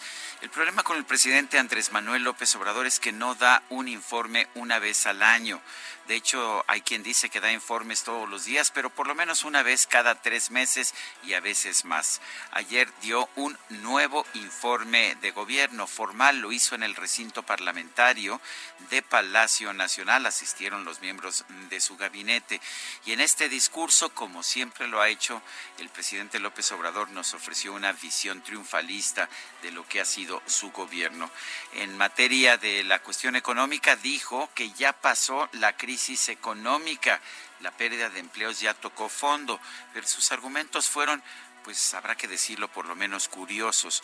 Eh, citó, por ejemplo, al Banco de México que se acaba de señalar que en mayo las remesas que vienen de los trabajadores mexicanos en el exterior subieron 18% y dijo que esto comprobaba que en México ya se tocó fondo, ya pasó lo peor de la crisis económica. Quizás no se ha enterado el presidente que las remesas vienen del exterior, vienen principalmente de los Estados Unidos. Si acaso esta información de que han subido las remesas significaría que la economía de Estados Unidos ha empezado a recuperarse, pero ciertamente no la mexicana. Me preocupa también que sigue insistiendo en que en la pandemia ya pasamos lo peor y gracias al buen manejo del gobierno hemos logrado superar la pandemia. Los datos nos dicen otra cosa, sí, yo tengo otros datos, pero son los datos oficiales y lo que nos dicen es que día con día se siguen registrando mayores números de, contagios y de muertes en nuestro país. Tenemos ya un mayor número de muertes que los que se registraron en España. Ciertamente no hemos derrotado todavía al coronavirus, pero en fin parece que los informes de gobierno se han hecho específicamente para que los gobernantes nos presenten posiciones triunfalistas, solo que el presidente López Obrador no se conforma con un informe al año, le gusta hacerlos a cada rato. Yo soy Sergio Sarmiento y lo invito a reflexionar.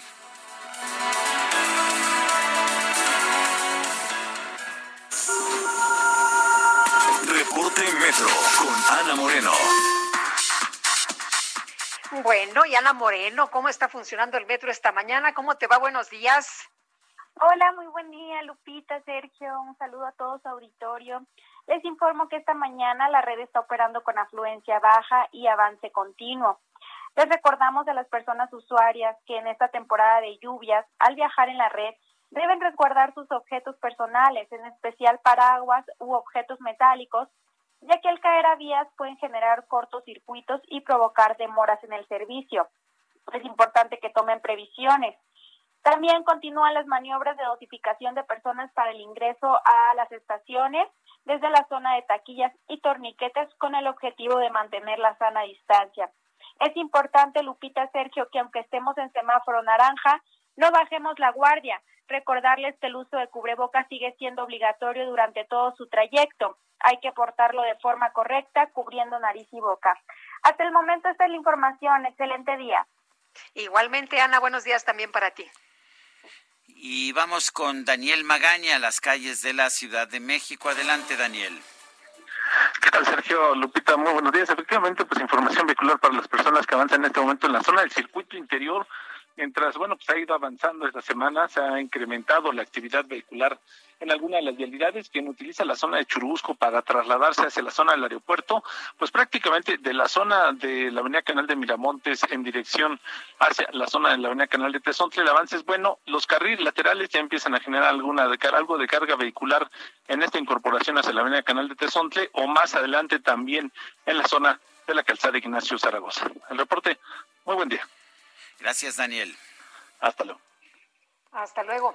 Bueno, y en otras eh, cosas, Sergio, ya decíamos ayer de este mensaje que publicó la señora Beatriz Gutiérrez Müller en su cuenta de Twitter que llamó mucho la atención. Y bueno, hubo ayer una respuesta. Eh, dice el, el eh, tweet, están muy inquisidores los adversarios de mi esposo, por algo será. Si mi expresión no soy médico ofendió a alguien, ofrezco disculpas en cuanto a mí, solo expresarles que soy profundamente humana y deseo el bien a todos ahora.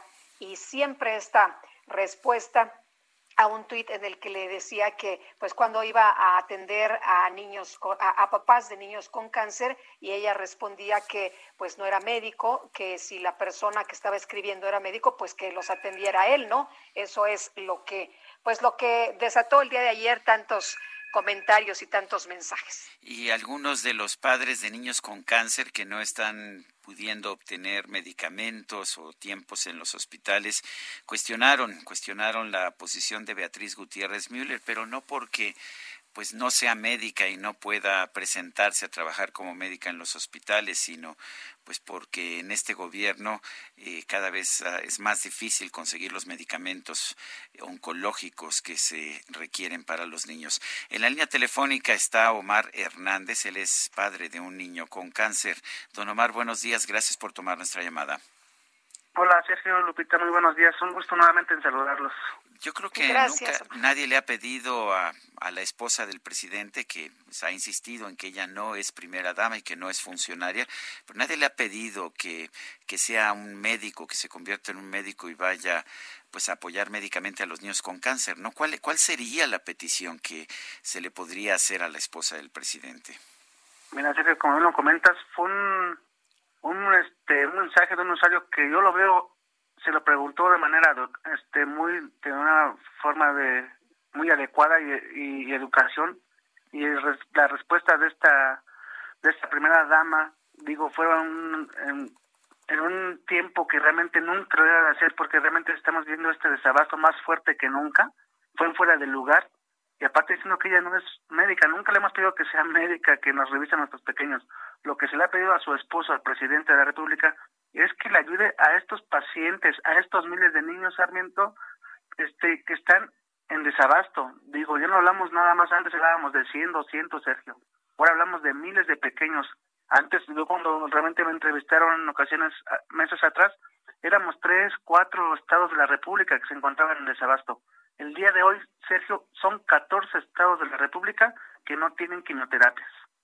Eh, Omar, cuando se habla con las autoridades de materia de salud, siempre dicen que están abasteciendo, que eh, llegan los medicamentos y que se tardan en la distribución. ¿Cuál es la información que ustedes tienen? ¿Cuál es la situación real por la que ustedes están atravesando? Mira, Lupita, efectivamente, como lo mencionas, el día de el día de la huelga, si ustedes bien este, están enterados cuando hicimos una huelga de hambre ahí en la Secretaría de Salud, llegamos a un acuerdo con el gobierno y con la misma secretaría para firmar un acuerdo donde ellos se habían comprometido nuevamente a que el medicamento ya iba a estar al 100% cubierto en los hospitales. Fue una otra vez una mentira más que nos engañaron, se levantó la huelga donde realmente que intervino fue el subsecretario de Gobernación, Ricardo Peralta Saucedo, él se comprometió de forma directa diciéndonos que la próxima semana de cuando se levantó esa huelga íbamos a estar firmando este acuerdo. Hasta el día de hoy no hay comunicación, tuvimos que ir a misma Secretaría de Salud nuevamente, sí, efectivamente nos mostraron unos, unos, este, unos medicamentos oncológicos en un laboratorio ahí de la calzada de Tlalpan que se llama Novak, este, este laboratorio Novak, ellos no compran el medicamento, ellos no lo hacen. Lo que están haciendo nada más es traer el medicamento de Argentina, porque lo están trayendo de Argentina, no es como dice el doctor Hugo López Gatel, que lo están trayendo de la India y de China, no es cierto, es mentira. Están trayendo este medicamento de Argentina de la marca Chemex, donde nada más están trayendo 13 claves de 29 que están en desabasto. Y aún así, estas 13 claves que están trayendo de Argentina, el tercer vuelo llegó el día 20 de junio porque me mandaron el comunicado a la misma secretaría, pero yo les comento, bueno, ya es el tercer vuelo, pero los medicamentos no están en los anaqueles de los hospitales. Esa es, esa es la preocupación, la preocupación que viene creciendo cada día un estado de la República más. Apenas se sumó Chihuahua, los que yo aquí tengo anotados, que están sin quimioterapias. Y si me pueden permitir mencionar qué estados están sin quimioterapias, no sé si lo pueda decir. Son 14 estados, nos dice usted, ¿no? Sí, mira, son León, Guanajuato, Aguascalientes, Guadalajara, Oaxaca, Acapulco, Mérida, Morelos, Tijuana, Quintana Roo, Chihuahua, Ciudad Obregón, el Estado de México y de la Ciudad de México son los hospitales pediátrico de Moctezuma, siglo XXI, Raza, primero de octubre. El único hospital que está abastecido al 100% es el Hospital Infantil Federico Gómez, donde pertenecemos, ahora sí que el grupo de padres que hemos estado aquí como que a frente de todo esto. O sea que su niño está bien atendido, don Omar. Mira, de mi niño, gracias a Dios, Lupita, ya mi niño ya cumplió un año en vigilancia, pero sí, el Hospital Infantil Federico Gómez está al 100% abastecido. Eso fue porque lo abastecieron desde que, el día que estuvimos en la huelga de hambre. Es como llegaron los medicamentos. Es así como ellos pensaron que ya estando el Hospital Federico Gómez abastecido, íbamos así como que ya dejar de alzar la voz, pero mira, yo se lo dije directamente el día que vi al secretario Alcocer. Así fuera un solo niño, voy a estar aquí peleando por la vida de ese pequeño. Bueno, este, en, en, la lista que estaba usted señalando nos, nos mencionaba usted algunas ciudades y algunos estados. A ver si le pasa a nuestro equipo de producción la lista completa que usted tiene y que podamos darle un seguimiento más puntual a exactamente en qué lugares se está, ya, ya no se están aplicando quimioterapias porque no hay medicamentos, ¿sí?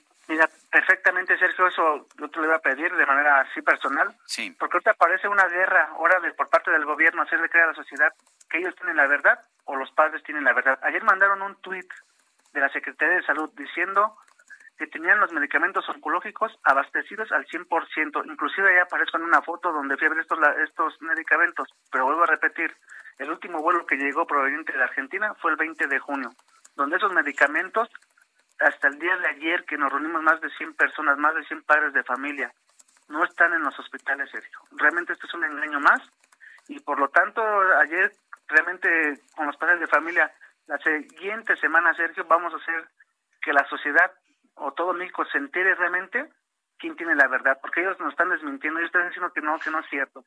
bueno, pues alguien alguien está mintiendo, don, don Omar, porque ellos dicen que sí hay medicamentos, ustedes dicen que no, pero entonces ustedes no están diciendo mentiras, ustedes no están eh, pues eh, poniendo en medio a niños enfermos con cáncer para adquirir algún beneficio.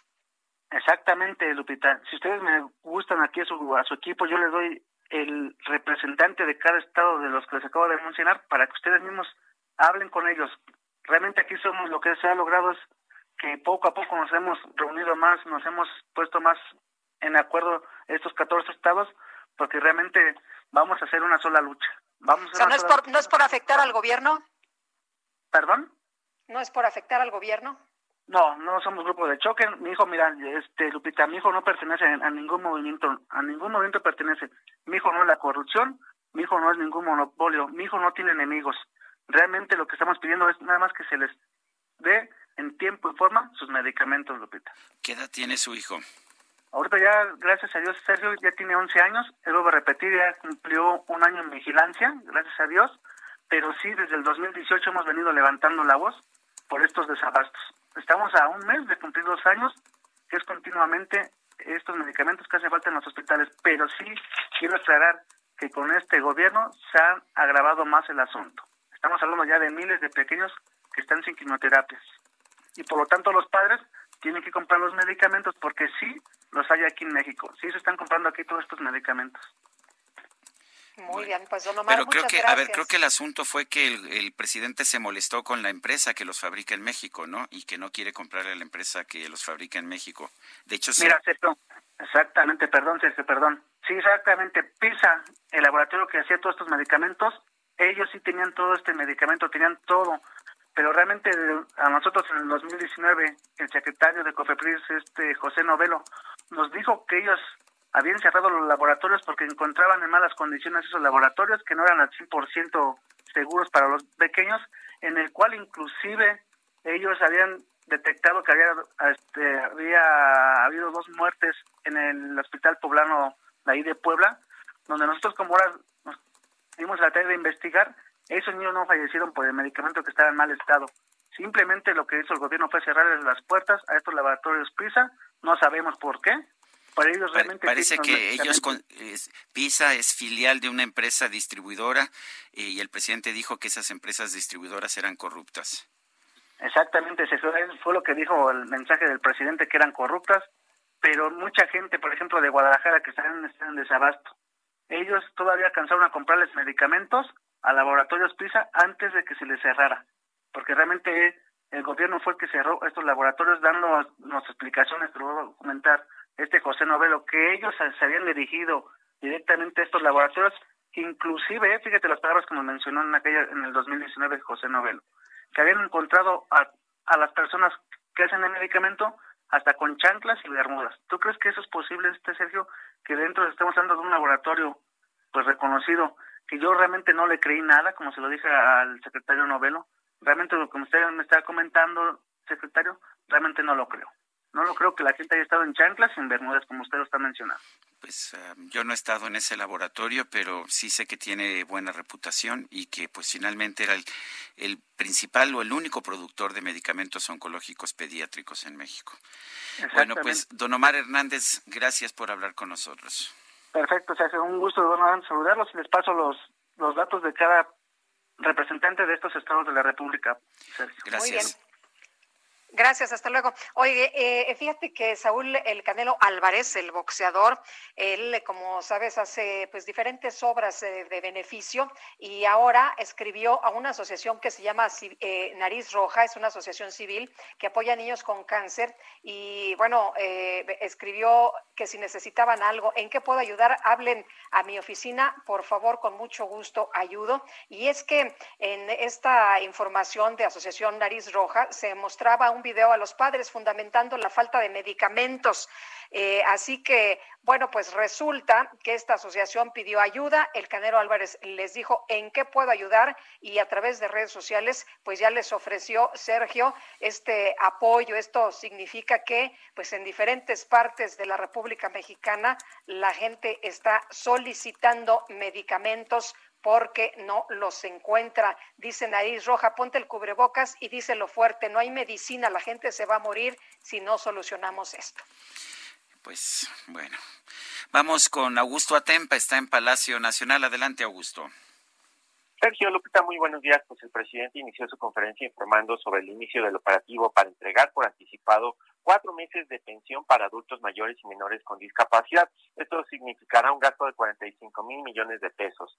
Ayer entró en vigor el tratado comercial entre los países del norte y México. El presidente dijo que a pesar de ello debe mantenerse la relación con todos los países y aseguró que su gobierno apostará por la diversificación de las relaciones económicas y comerciales más allá del tratado de, de, del TEMEC. Respecto a la visita que hará a Estados Unidos, el presidente ha recibido propuestas de paisanos para mantener reuniones, no solo ellos, sino legisladores, académicos, organizaciones, pero él mencionó que pues no va a poder cumplir con un programa muy amplio.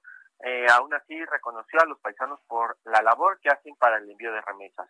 Sobre el atentado que cobró 25 vidas en Guanajuato, el presidente dijo que no, ah, eh, no abandona al, al pueblo de Guanajuato hay elementos militares para buscar la paz en ese estado y protegerlos. Dijo que se vive una situación muy grave, hay una confrontación entre bandas y la mayoría de los casos, eh, bueno, de los homicidios es por ellos, por la confrontación de bandas. Dejó crecer, se dejó crecer ese problema. Es una violencia que no tiene que ver con cuestiones políticas ni partidistas.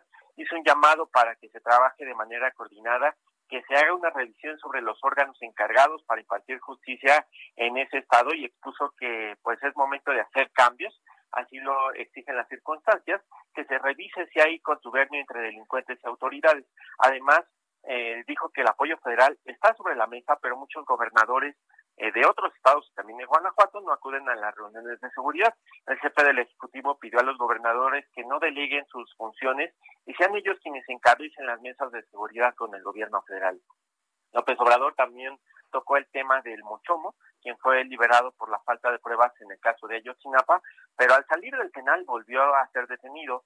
López Obrador dijo que pues eso muestra una eh, afrenta al Estado y afortunadamente hay un trabajo coordinado entre la Fiscalía General de Justicia de la República, el Poder Judicial de la Federación y se hizo una investigación de por qué lo habían liberado y se presentó un informe en donde se señala que el caso de, que hay casos de corrupción en el juzgado que ordenó su libertad y el presidente señaló que se tienen pruebas de que hubo dinero de por medio, apuntó que se va a actuar castigando a los responsables. Sobre el caso de los Oya, el presidente dijo que el gobierno federal ayudará a la, a la Fiscalía General de la República en todo lo que se pueda, al mismo tiempo respetará la autonomía de esa dependencia y dijo que gracias a que esa dependencia se encuentra en buenas manos, es que está seguro que ayudará a que se conozca toda la verdad. El regreso de Emilio Lozoya lo único que significa es un acto de justicia, sentenció el presidente. Y pues el presidente tuvo que retirarse temprano porque lo esperan unos chanchimitos, unos tamales para desayunar y su conferencia terminó a las ocho y media de la mañana. Sergio Lupita, mi reporte. Gracias, Augusto. Entonces se iba a desayunar, andaba con hambre. Así es, ya le urgía por irse. Bueno, muy bien. Bueno, Lupita, adelante. Gracias, Augusto. Muy buenos días. Bueno, y resulta que mientras el presidente se va a desayunar, Sergio, nosotros tenemos información de que un grupo armado asesinó a 26 jóvenes en un anexo de Irapuato, en Guanajuato. Gabriela Montejano nos tiene todos los detalles. Gabriela, ¿qué tal? Buenos días. Hola, ¿qué tal? Muy buenos días. Así es, 26 personas fallecidas y 7 lesionadas. Es el saldo de un ataque armado a un anexo ubicado en la colonia Arandas del municipio de Irapuato. Los hechos ocurrieron alrededor de las 6 de la tarde en el lugar Recuperando mi vida, ubicado en la calle privada de Guanajuato. Los primeros datos indicaban que en el lugar murieron 24 personas y otros heridos fueron trasladados en ambulancia por sus propios medios a recibir atención médica. Esto lo confirmó el secretario de Seguridad de Irapuato, Pedro Alberto Cortés Zavala. El funcionario dijo de manera preliminar que un número desconocido de sujetos ingresó a las instalaciones del anexo, ordenaron a las víctimas colocarse en el suelo y les dispararon. En el lugar se encontraron cartuchos de arma larga y ahí en la zona sin pavimento, con lodo e inundado de elementos de seguridad, pues llegaban las personas a preguntar por sus familiares con la esperanza de que estuvieran en el hospital y no en el CEMEFO.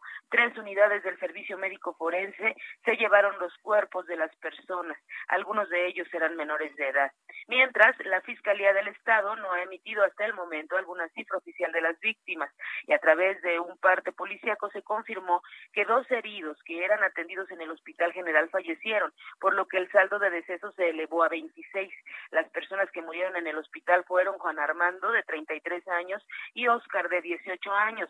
Los lesionados fueron trasladados a diferentes nosocomios de Irapuato, la mayoría en código rojo. El gobernador Diego Sinué Rodríguez Vallejo respondió en tres mensajes por Twitter a la masacre, condenó el hecho y evocó a la coordinación de las autoridades de los diferentes gobiernos. La palabra Guanajuato y la frase renuncia Sinué se convirtieron en tendencia en Twitter. El fiscal estatal Carlos Amarripa también envió un mensaje por la misma red en donde aseguró que capturará a los culpables. Eso es parte de lo que sucede en este momento en el estado de Guanajuato. Y de nuevo el horror, ¿no, Gabriela? Sí, lamentablemente esta situación pues rebasa cualquier discurso político. Me parece que hoy los, los ciudadanos guanajuatenses piden que se pare la violencia, independientemente si lo hace el Estado o lo hace la Federación, pero ya eh, el, el grito por paz es bastante fuerte luego de esta tragedia. Muchas gracias, Gabriela. Muy buenos días. Buenos días. El gobernador de Tamaulipas, Francisco García Cabeza de Vaca dio positivo a la prueba de COVID-19. Él lo informó esta mañana. Señaló a partir de la mañana de ayer lo informó. A partir de este momento dijo desde casa estaré. No fue la mañana de hoy, perdón. A partir de este momento dijo desde casa estaré siguiendo las indicaciones de Tamaulipas Salud y desde aquí seguiré trabajando, dijo el mandatario estatal. Cabeza de Vaca dice que ha aplicado medidas de comunicación con el Gabinete de Salud, Seguridad, Economía y Bienestar para continuar trabajando y atendiendo las prioridades de nuestro Estado. Fue hoy a las 7 de la mañana que dio a conocer esta información. Son las 8 de la mañana con 54 minutos. Guadalupe Juárez y Sergio Sarmiento estamos en el Heraldo Radio.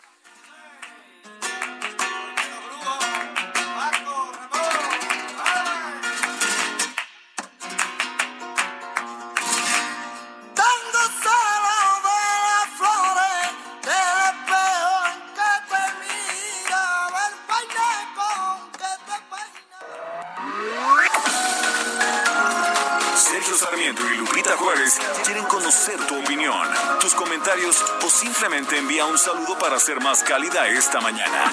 Envía tus mensajes al WhatsApp 5520 109647.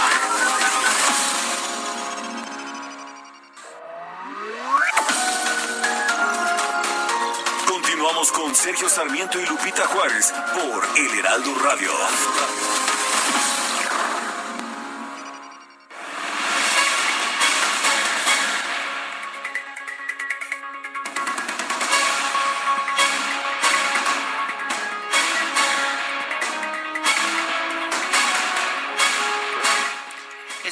30 de junio habría cumplido 81 años de edad José Emilio Pacheco.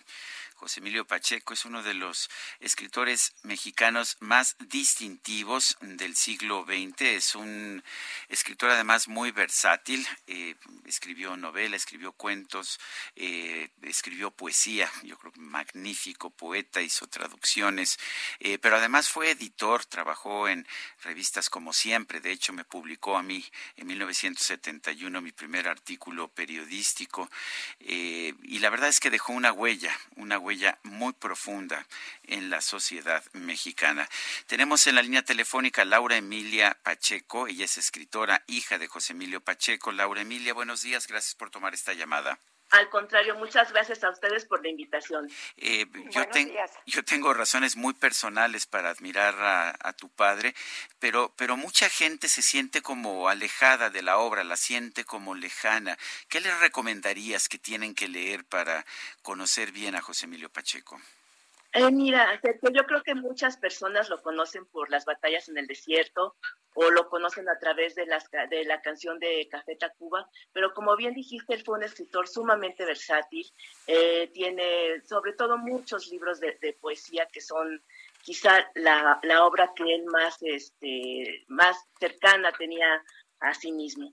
Y bueno, hay muchos libros de cuentos, hay, novelas, como tú dijiste, y el sentido de, de, la antología que se llama El infinito naufragio es justamente acercar esa versatilidad a lectores que pueden ser nuevos, porque hay que pensar que siempre hay alguien que se acerca por primera vez a una obra, a un autor, a una canción, a un cuadro, o lectores que ya lo conocen o lo, lo conocen parcialmente, ¿no?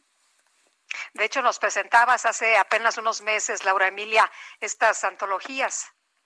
Así es, Lupita. Esta, esta antología es de, de diciembre, salió en diciembre del año pasado. Ahora, Laura, eh, ¿cómo recuerdas tú a José Emilio Pacheco? Eh, ¿qué, ¿qué, leíste de él a estos 81 años de, de su nacimiento? Eh, ¿Cómo lo recuerdas como, como escritor? Mira, lo recuerdo como una persona absoluta y totalmente dedicada a su oficio.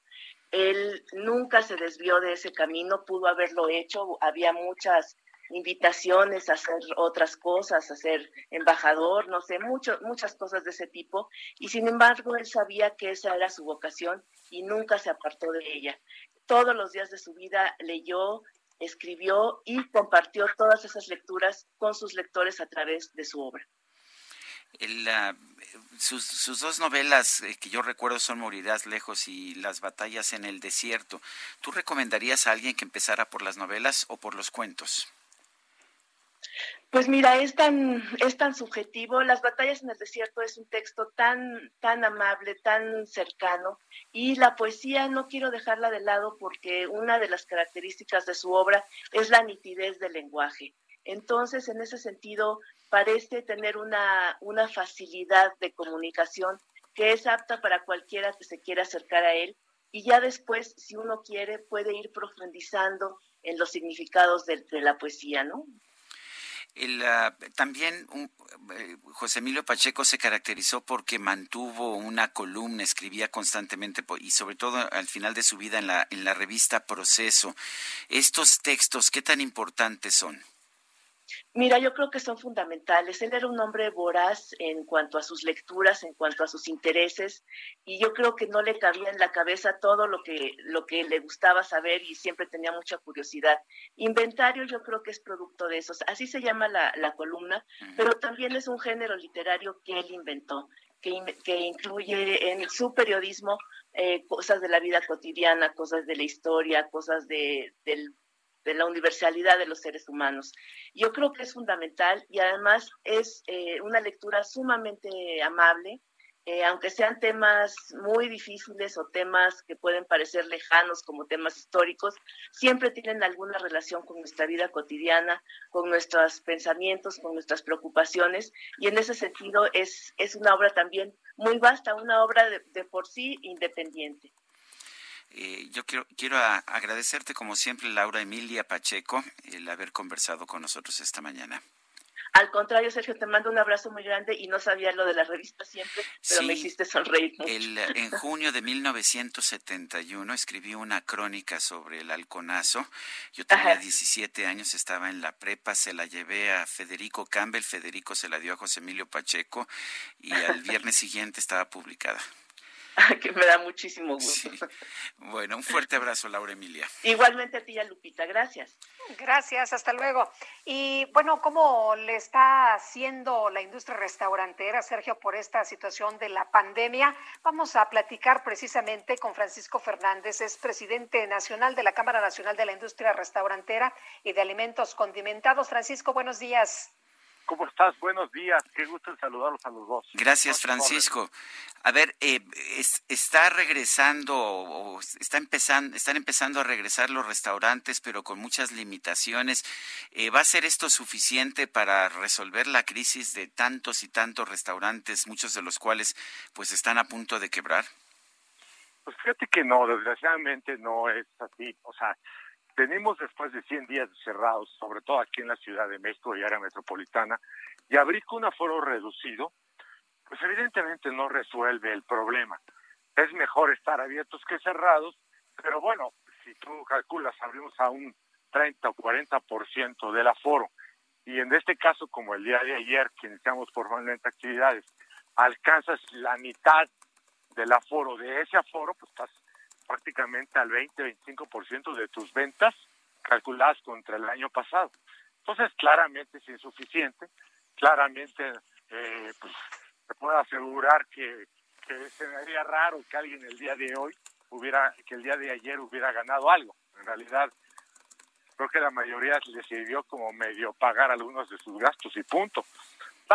Vamos a esperar que esto siga, pero pero va a ser un regreso gradual, no va a ser un regreso de, de fiesta y ya estamos de nuevo, no, va a ser poco a poco y pues hay muchas razones, ¿no? Es, un poco el miedo a salir, es inclusive lo que se conoce el síndrome de la cabaña para la gente que le va a dar preocupación al salir y además pues una economía eh, deteriorada y con una cartera angustiada para muchos de nuestros clientes.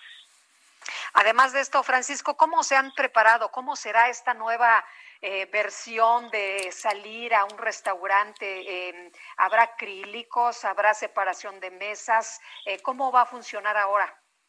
Pues mira, efectivamente es una es una un escenario acotado, acotado por el aforo, como acabo de comentar, pero también porque tienes que dejar un espacio mínimo de unos 50. Los acrílicos no son obligatorios. Lo que están pidiendo es que no haya, eh, se sugiere que haya algún tipo de barreras para evitar que se acerquen las personas, pero la, la regla básica es que se mantenga unos 50. Ahora bien, ¿Qué es dentro de esta normalidad? Pues mira, les voy a platicar algunas cosas. Por ejemplo, el tema del tapete sanitizante al entrar, de que te tome la temperatura. Tú como cliente tienes que llegar con tapabocas, te vamos a recibir con tapabocas y con una careta. Y además, pues este, te, te vas a preguntar eh, que si has tenido algún tema de, de contagio o algo así, para que no tenga ninguna excusa para no dejarte entrar. Si tu temperatura es mayor a 37.5 grados, entonces tengo la opción de no dejarte entrar. O sea, ya, ya, entonces todas estas reglas de la, de la nueva normalidad que no tienen nada de, de buena, pues de alguna manera construyen una realidad donde la gente no puede o no se va a sentir tan cómoda en entrar a un restaurante. Pero bueno, pues esperamos que, se vaya reactivando poco a poco. Eh, no va a ser sencillo, nos vamos a tardar tranquilamente un año en recuperar eh, de nuevo la, la, normalidad a la que estamos acostumbrados antes de comenzar a esta epidemia. El, el negocio de, de, llevar, el negocio de entrega a domicilio, los, el take out y el home delivery, como les llaman en inglés, eh, ¿qué tanto han ayudado a los restaurantes? Si tú piensas que esto eh, sea realmente una solución o es demasiado pequeña la facturación para que lo sea.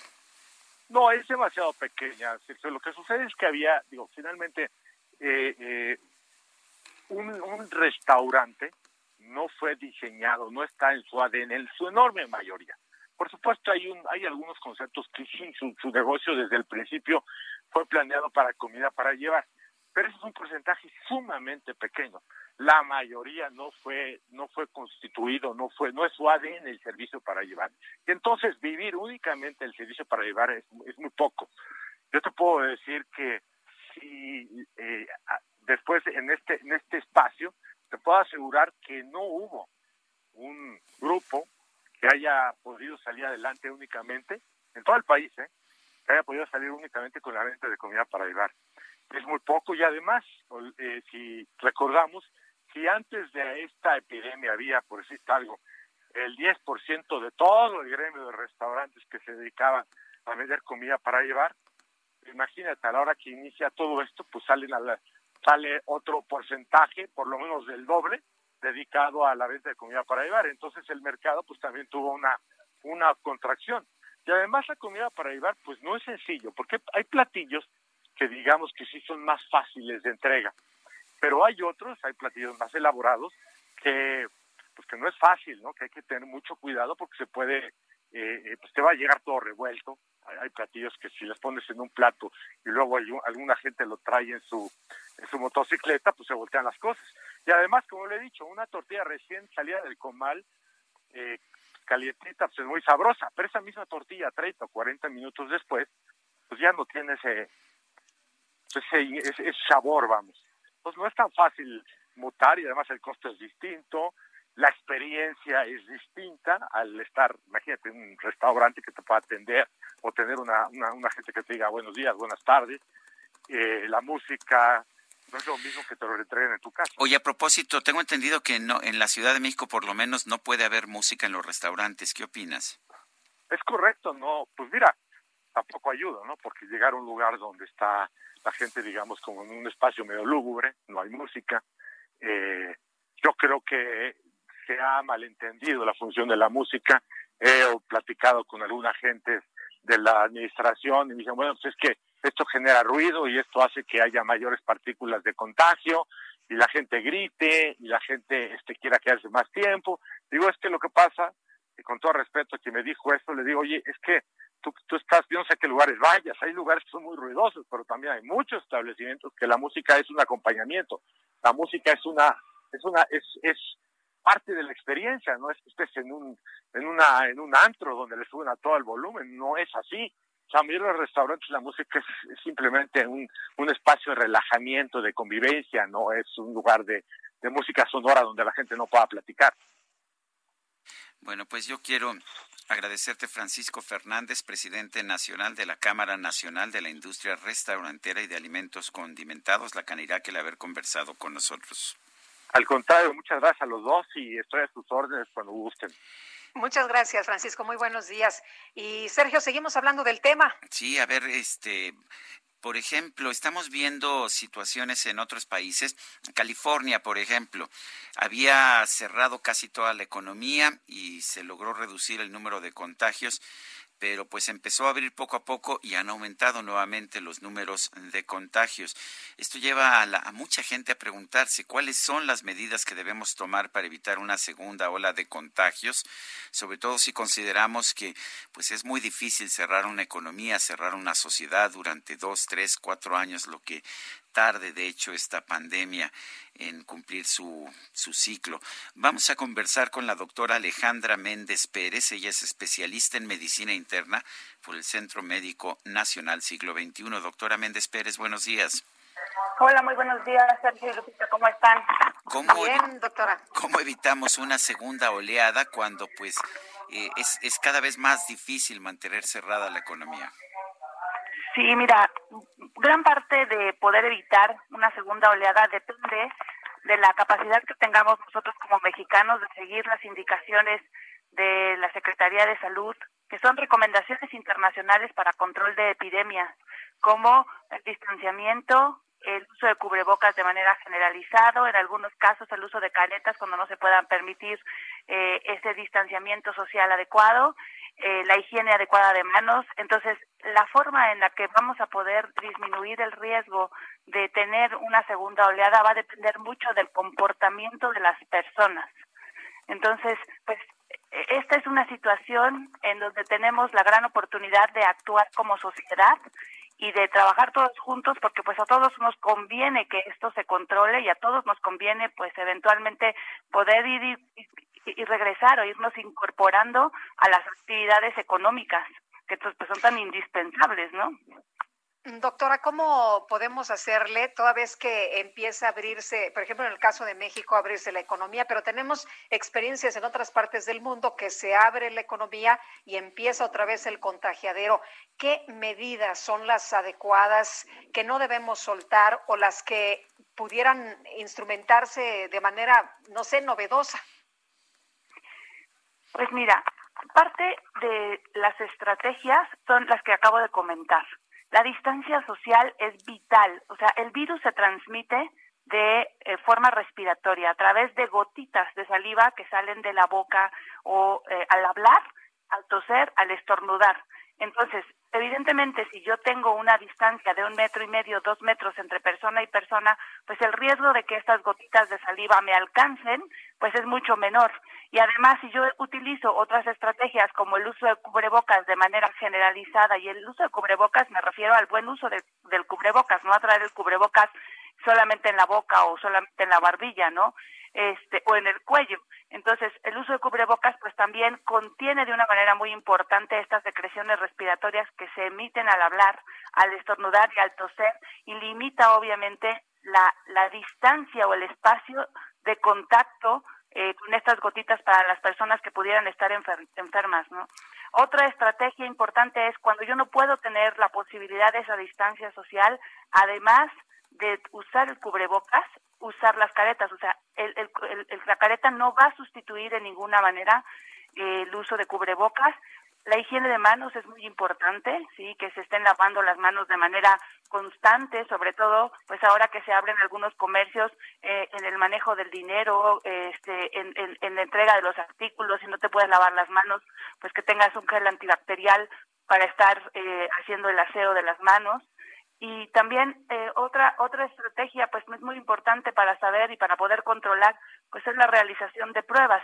Si yo hago pruebas, pues entonces voy a poder identificar de manera temprana los, sitios en donde estamos teniendo brotes de COVID y en donde vamos, o sea, cuáles serían los sitios en donde yo tengo que hacer algunas acciones de manera temprana para evitar que pues estas, esta enfermedad se propague a otros lugares y que se vuelva a ser generalizada. Lo curioso, doctor, es que está señalando las mascarillas o cubrebocas y las pruebas, pero el gobierno de la República ha sido muy reacio a ambos, tanto a las mascarillas como a las pruebas. Las mascarillas las aceptó como un instrumento auxiliar después de mucho tiempo y las pruebas pues sigue diciendo que no son necesarias. ¿Qué opina? Pues yo tendría ahí que estar discrepar con esta eh, pues con esta opinión. Eh, la verdad es que de manera internacional, pues todos los países, la Organización Mundial de la Salud, eh, los países pues que han, han logrado un mejor control de la pandemia a nivel mundial, pues una de las estrategias que son más importantes es la realización de pruebas masivas. ¿Y por qué la realización de pruebas masivas? Porque te permite obviamente identificar pues en dónde hay brotes. Entonces, es, es como es como manejar un carro con, con luces prendidas y, pues vas viendo por dónde vas caminando, ¿no? De lo contrario, pues vas manejando un carro en una autopista o en una carretera en donde no hay luna y en donde no hay faros, entonces no sabes para dónde vas. Entonces, evidentemente la realización de las pruebas te permite identificar cuáles son las zonas en donde hay mayor cantidad de brotes o donde hay mayor cantidad de casos y entonces permite hacer una estrategia para únicamente aislar las zonas en donde hay una, una mayor cantidad de esos casos. Y entonces tú controlas y limitas en ese lugar la enfermedad, ¿sí? Y evitas que se vaya a, toda, a todo el resto de la población y posteriormente pues también al resto de la república, ¿no? Entonces es muy importante, son son recomendaciones. Países que hemos eh, que hemos visto, eh, por ejemplo Alemania, que tuvo un control fantástico del COVID-19 y además con un índice de mortalidad de los más bajos en el mundo, pues fue una de las estrategias más fuertes que utilizó. Corea del Sur, que también fue de los países que al principio tuvieron este problema, la estrategia que ellos desarrollaron para identificar casos eh, casos tempranos fue fantástica. Entonces, incluso ellos, en, el caso de Corea del Sur, no tuvieron que hacer un cierre de la economía. Ellos pudieron seguir trabajando porque identificaron de manera muy adecuada eh, los casos cerraron solamente los sitios que tenían un mayor número de casos y el resto de la población pudo seguir sus actividades laborales y habituales y posteriormente este ellos hicieron, por ejemplo, una aplicación en donde toda la comunidad tenía acceso a esa aplicación y la gente podía ver cuáles eran los sitios en donde había mayor número de casos para evitar ir a esos lugares y entrar en contacto con los lugares en donde había un, un reporte de un brote. Y de esa manera, pues controlaron de una manera muy eficiente eh, la enfermedad, ¿no? Además, pues la disciplina de la gente, sí, el, el, mantener esos espacios de un metro y medio, dos metros entre las personas y además ellos también son una comunidad que están acostumbrados al uso de cubrebocas de manera generalizada, sí, pues evidentemente estas estrategias funcionaron de una manera muy eficiente para controlar y pues para tener mucho menos casos de la enfermedad. Doctora, yo quiero agradecerle, doctora Alejandra Méndez Pérez, el haber conversado con nosotros. Muchísimas gracias a ustedes, que tengan muy buen día. Gracias. Igualmente. Son las nueve con veintiuno, vamos a un resumen de la información más importante. Desde Palacio Nacional, el presidente López Obrador aseguró que a partir de este mes va a comenzar la recuperación económica del país ante la crisis generada por el coronavirus. Cerramos junio con solo 82 mil empleos perdidos en los inscritos en el Seguro Social, cuando en abril se perdieron 555 mil. O sea, ya tocamos fondo y vamos hacia arriba, vamos a salir adelante. Claro, los informes oficiales de crecimiento económico pues van a reflejar la caída de abril, mayo, junio, pero ya puedo decir con seguridad que a partir de este mes empezamos a recuperarnos en lo económico. Y por otro lado, el presidente aseguró que su gobierno no va a abandonar al pueblo de Guanajuato ante los altos niveles de violencia que atraviesa el Estado. Además, llamó a todos los gobernadores a encabezar las reuniones locales sobre seguridad. No vamos nosotros a abandonar al pueblo de Guanajuato, ya lo hemos dicho, ayer lo expresé, tenemos elementos de la Secretaría de Marina, de la Secretaría de la Defensa Nacional, la Guardia Nacional, van a continuar protegiendo a la población. Es una situación muy grave lo que se está padeciendo en Guanajuato. Esto pues no tiene que ver con cuestiones políticas, partidistas. Yo recomiendo que los gobernadores, lo digo de manera respetuosa, no deleguen esta responsabilidad y que vayan a las reuniones, que ellos encabecen estas reuniones. El gobernador de Tamaulipas, Francisco García Cabeza de Vaca, informó que dio positivo a la prueba de COVID-19, por lo que se mantendrá trabajando desde su casa. Un juez de Reino Unido reconoció al líder opositor venezolano Juan Guaidó como presidente constitucional interino de ese país. Con esta determinación se le niega a Nicolás Maduro el acceso a las reservas de oro de Venezuela almacenadas en el Banco de Inglaterra.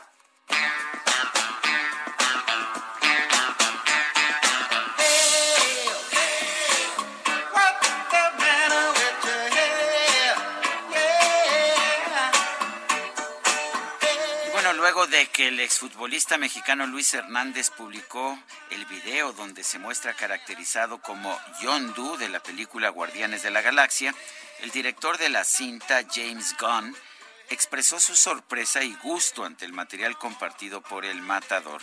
En respuesta, Hernández se dijo listo para comenzar a grabar las próximas entregas de la saga mientras que el cineasta aseguró que en su próxima película de superhéroes del Escuadrón Suicida habrá otro personaje que se parece mucho a él. ¿Quién sabe? A lo mejor el matador ya consiguió una nueva carrera.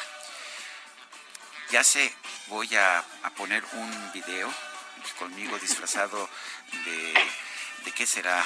De... Tú tienes un personaje ahí muy... ¿Ah, sí? Ya sabes, tu, personaje favorito. Ah, ya quisiera yo participar en Star Wars. Son las 9.25, regresamos. Sergio Sarmiento y Lupita Juárez quieren conocer tu opinión, tus comentarios o simplemente envía un saludo para ser más cálida esta mañana. Envía tus mensajes al WhatsApp 5520 109647.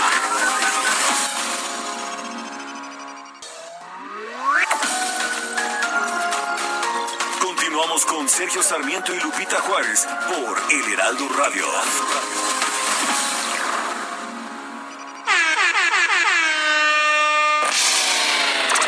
La micro deportiva. Ay, cangrejito playero, que camina en la arena, va buscando a las nenas, que se van en la playa, con sus cuatro patitas, caminando ligero, con sus ojos parados, que parecen apenas. Vámonos a la playa en la micro deportiva, Sergio. Vámonos a la playa, pero ya, ya, Julio Romero, a ver, que ya las abrieron. ¿Cómo están, Sergio, Lupita? Amigos del auditorio, muy buenos días. Claro, como excursión, así nos vamos a ir todos a la playa a ver a la más cercana a la que nos encontremos, porque la microdeportiva trae toda la información deportiva este jueves. Vámonos con la información. Miguel Herrera, actual director técnico del conjunto de las Águilas del la América, estaría en la mira. ¿De quién crees, mi querido Sergio? No sé de quién. Del Betis, allá en el fútbol español, según el periodista Diego Plaza de este programa que se llama de Chiringuito, el llamado Piojo, sería uno de los candidatos más serios para llegar al banquillo de este equipo del Betis para sustituir al timonel interino Alexis Trujillo. En el Betis, pues hay que recordarlo, están Andrés Guardado y Diego Lainez. Sería maravilloso que Miguel Herrera pudiera llegar a este equipo del Betis. Él tiene un sueño, llegar a Europa. Me parece que tiene el cartel, tiene pues todas las credenciales para llegar allá al conjunto de el Betis. Andrés Guardado y Diego Laines, hay que recordarlo, pues están con este equipo de el Betis. Mientras tanto, la NFL anunció que su pretemporada se reducirá de cuatro a solamente dos juegos y su inicio se estará alargando para darle tiempo a los equipos de tener de la mejor forma a sus jugadores que no han podido hacer entrenamiento de forma presencial, solamente a distancia. Los juegos cancelados se corresponden a las fechas de 13 y 16 de agosto, pues la NFL también, aunque aparentemente falta tiempo, pero ya está tomando medidas.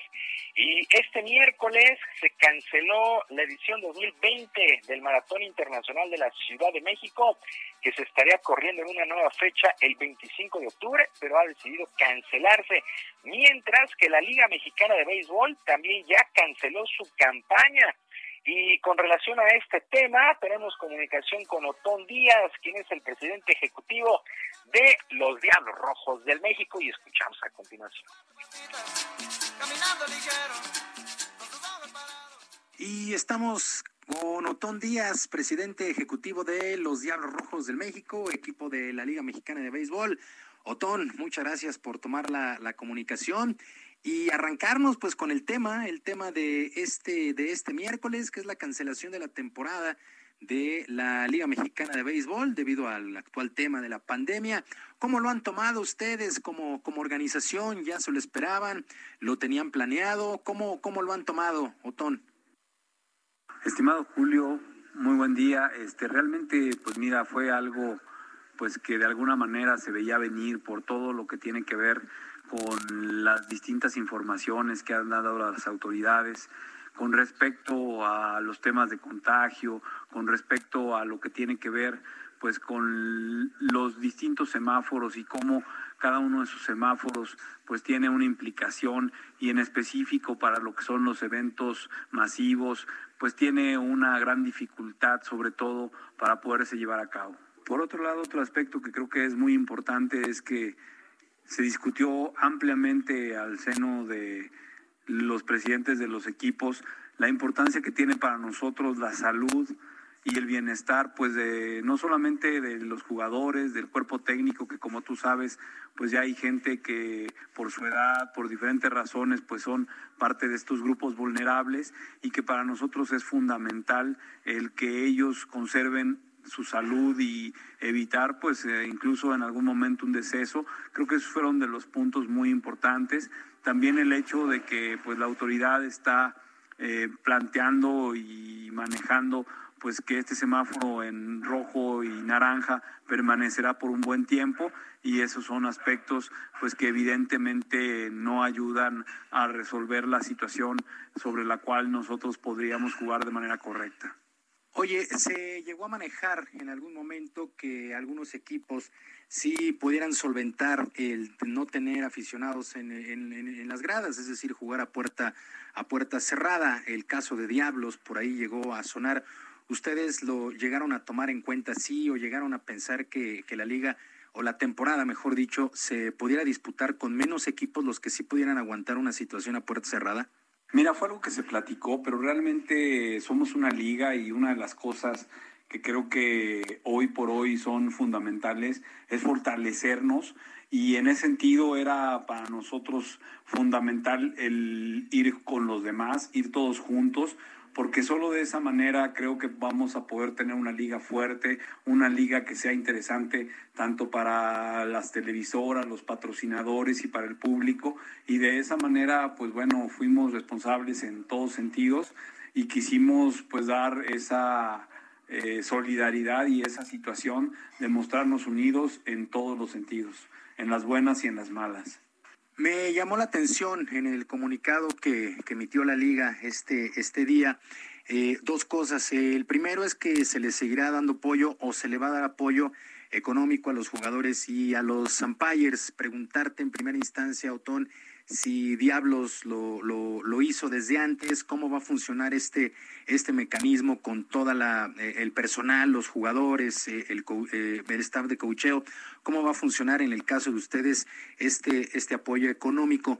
Y el segundo, que, que también me llamó la atención, fue uno de los puntos, es que pues a partir de esta situación, pues buscar la, la evolución de, de la liga tú como pues eh, presidente de uno de los equipos fuertes del circuito, ¿cómo, cómo ves esta evolución? ¿Por dónde va a ir o qué, o qué se tiene planeado? Respondiendo a tu primera pregunta, pues mira, Diablos desde un principio, desde el momento en que se canceló la pretemporada, pues dimos un apoyo a los jugadores. Hemos dado a algún otro también para la parte intermedia antes de saber que esto se iba a cancelar. Ahorita estamos evaluando, vamos a presentar al Consejo Directivo las opciones que tenemos y por supuesto que en diferentes aspectos como el hecho de que todos y cada uno de nuestros jugadores tiene un seguro de gastos médicos mayores, es de esta manera pues que nosotros pues también estamos preocupados y ocupados en que ellos pues estén bien y lo mejor posible en estos momentos pues que realmente son difíciles. Respecto a la segunda pregunta, yo te puedo decir que es fundamental. Yo creo que de la mano de Horacio de la Vega estamos en este proyecto de LMB 2.0, es fundamental. Yo te puedo decir que en la medida de que nosotros mejoremos el producto, y no hablo solo de Diablos Rojos, hablo de la liga, porque evidentemente un equipo no puede tener un mayor valor cuando el resto de los equipos no se superan. Entonces, en ese sentido, yo creo que hay aspectos que van desde reformular los estatutos, crear nuevos reglamentos, la parte de mejorar la calidad de las transmisiones de televisión, mejorar las condiciones de alumbrado y algunos aspectos de los estadios, el ver cómo se dan eh, mejores prácticas en la parte de patrocinadores, en la parte también de redes sociales. Creo que son aspectos fundamentales que todos debemos de seguir y que bueno, en el caso de Diablos Rojos, pues con mucho gusto aportaremos eh, nuestro granito de arena y apoyaremos a Horacio y a los demás equipos para que juntos podamos hacer una liga fuerte, una liga mm, nueva, una liga pues sobre todo innovadora que logre el marketing de espectáculo, el marketing de emoción y que realmente tanto patrocinadores como aficionados como eh, sobre todo televisoras pues puedan voltear y ver en nosotros un producto atractivo. Oye, por otro lado, eh, bueno, se les echó a perder, por así decirlo, una, una celebración por 80 años, ustedes como equipo bastante importante, ¿no? Eh, se anunció el logo, después el maravilloso álbum este de, de, Panini y pues ahí la presentación de algunos patrocinadores. Esto se mantendrá para la próxima, para la próxima temporada. Yo quiero imaginar que sí. Y bueno, por otro lado también preguntarte qué va a pasar con los, con los abonados. Mira, en primera instancia, lo del 80 aniversario, pues vamos a ser un poquito como el Comité Olímpico Internacional. Vamos a guardar muchas de las sorpresas que tenemos porque evidentemente tú sabes que materiales y muchas cosas pues se requieren hacer con tiempo y nosotros lo hicimos porque si tú ves el calendario cuando esto empezó, pues prácticamente fue a mediados de marzo cuando ya muchas cosas estaban listas, entonces por supuesto que vamos a seguir festejando el 80 aniversario el año que entra, vamos a tener muchas sorpresas para nuestros amigos aficionados. Por supuesto también que vamos a hacer cosas adicionales y que puedan pues dar un plus, un extra de lo que ya teníamos porque queremos hacer pues una verdadera eh, digamos reinauguración del estadio con algo increíble, con cosas que realmente hagan muy felices a nuestros aficionados. Y bueno, en ese sentido pues yo te puedo decir que hay mucho que deben esperar. La gente pues de Diablos y pues la gente que en general pues nos acompaña en el estadio Alfredo Harp. Mira, y en el caso de los abonados, eh, hicimos una encuesta entre todos ellos. Esta encuesta se envió vía correo electrónico y pues algo que nos sorprendió es que gran parte de ellos querían permanecer, mantener sus abonos.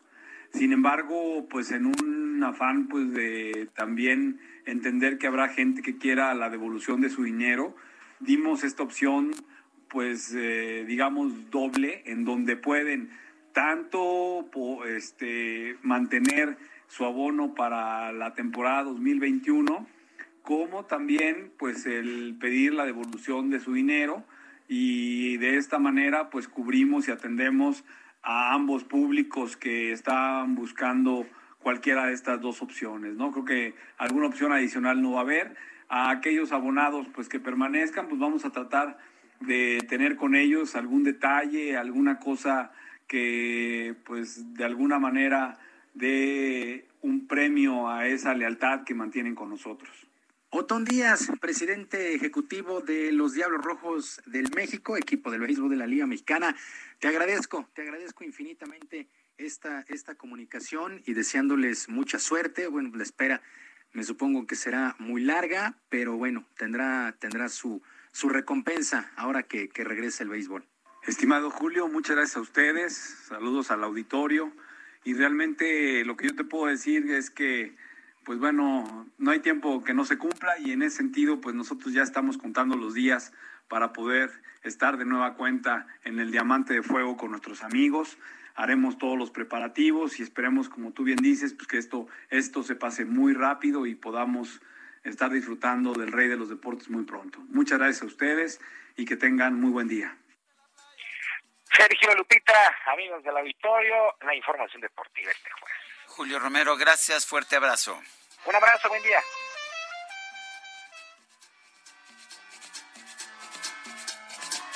Ay, cangrejito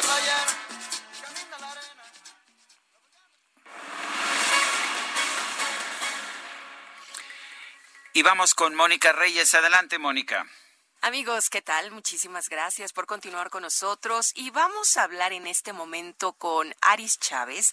Ella es representante de productos y tratamientos del Instituto Politécnico Nacional, porque yo les pido que pongan mucha atención en este momento. Si ustedes padecen alguna enfermedad crónico-degenerativa, alergias y quieren tener esas defensas al máximo, bueno, pues vamos a poner atención porque precisamente vamos a platicar con ella sobre un tratamiento extraordinario. ¿Cómo estás? Bienvenida. Mi querida Mónica, qué gusto, gracias por la invitación. Mira, hoy estamos iniciando una nueva etapa en esta pandemia, pasamos al semáforo naranja, poco a poco regresamos a nuestras actividades, pero con esto una probabilidad mucho mayor de un contagio. Por eso, hoy más que nunca, pues nuestro cuerpo, nuestras defensas, nuestro sistema inmunológico deben de funcionar a la perfección. Hoy en el Instituto Politécnico Nacional podemos lograr, gracias a los avances científicos, todas estas cosas. Voy a platicarles del factor de transferencia. Y es que lo que hace este tratamiento tan extraordinario es que el organismo funcione de una manera adecuada. Es decir, primero, al momento de tomarlo, eleva nuestro sistema inmune hasta en un 470%. ¿Qué significa esto? Es decir, que la cantidad de leucocitos, glóbulos blancos que tenemos en nuestro organismo, que son los que nos van a defender, se eleva. Y esto nos permite crear una superdefensa que hace, primero, mucho más difícil un contagio. Esta noticia para nosotros es un gran avance científico en esta época de salud tan complicada. Tomarlo diariamente de manera preventiva nos garantiza una menor probabilidad de contagio, imagínate. Mm, me encanta. Oye, Aris, tengo entendido que el factor de transferencia funciona. ¿Para qué pacientes? Tenemos actualmente pacientes de todo tipo, pacientes sanos que lo toman de manera preventiva porque desean tener una salud Claro. óptima y también con enfermedades autoinmunes, crónico-degenerativas. Nosotros tenemos en el instituto pacientes con diabetes, cáncer, artritis, lupus, herpes zóster. Lo administramos en anemias exitosamente, hepatitis, cualquier enfermedad respiratoria, incluyendo las alergias. Funciona extraordinariamente en pacientes con alergias, gripe, bronquitis, asma, pulmonía, influenza. Y todos nuestros pacientes sienten una mejoría desde la primera semana y en algunos casos hemos logrado darlos de alta mucho más rápido. Mm, está muy interesante lo que nos platicas, Aris. ¿Quiénes pueden tomar este factor de transferencia? Toda la familia. Tenemos pacientes casi recién nacidos, personas de la tercera edad. Si no- estamos en un tratamiento, no es necesario suspenderlo. Es 100% compatible, no tiene contraindicaciones, no tiene efectos secundarios y usted lo único que va a sentir es una verdadera mejoría y mucha energía desde las primeras dosis. Excelente. ¿Y dónde, dónde, dónde dignos podemos adquirir el factor de transferencia del Instituto Politécnico Nacional? Tienen que llamar a nuestra línea directa el 55 56 49 44 44. Vaya anotando este número porque hoy para este programa tenemos una promoción muy especial para que lo adquieran en este momento. Tenemos un paquete de seis dosis de factor de transferencia en el que únicamente van a pagar 1.800 pesos. Pero la buena noticia es que si llaman y lo piden ahorita, les vamos a obsequiar otras seis dosis adicionales y además completamente gratis vamos a incluirles una careta de protección facial transparente que tiene una duración de tres meses y un gel antibacterial elaborado con nosotros, por supuesto, que tiene 70% de alcohol. Ese es el efectivo contra los virus y las bacterias. Y lo único que tiene que hacer es llamar a este teléfono para apartar su paquete. 55 56 49 44 44 el 55 56 49 44 44. Además tenemos envíos a toda la República y por supuesto facilidades de pago. Muy bien, Aris. En esta época es importante, amigos, cuidar a la familia tomando diariamente el factor de transferencia y hay que aprovechar la promoción que nos trae Aris con todos los regalos que podemos recibir elaborados por científicos egresados del IPN. Así es que a marcar. Gracias, Aris. Gracias a ti. Continuamos con Sergio y Lupita. Y vamos a un resumen de la información más importante. En una conferencia de prensa, en su conferencia de prensa de esta mañana, el presidente López Obrador afirmó que la extradición a México del exdirector de Pemex, Emilio Lozoya, representa un acto de justicia, porque se van a esclarecer muchas cosas a fin de recuperar lo más que se pueda para devolverle al pueblo lo robado. Además, el mandatario consideró que la liberación de José Ángel N., alias el Mochomo, presunto implicado en el caso Ayotzinapa, tuvo que ver con un acto de corrupción del juzgado que atendió el caso. La Comisión Nacional del Agua informó que por trabajos de mantenimiento en el sistema Cutzamala, el próximo sábado 4 de julio a las 2 de la mañana va a arrancar un paro de 24 horas que afectará a 11 alcaldías de la capital y 13 municipios del Estado de México. El tenista serbio Novak Djokovic, número uno del mundo, informó que dio negativo a una prueba de COVID-19 que se realizó tras haber contraído la enfermedad durante un torneo caritativo que organizó en la región de los Balcanes.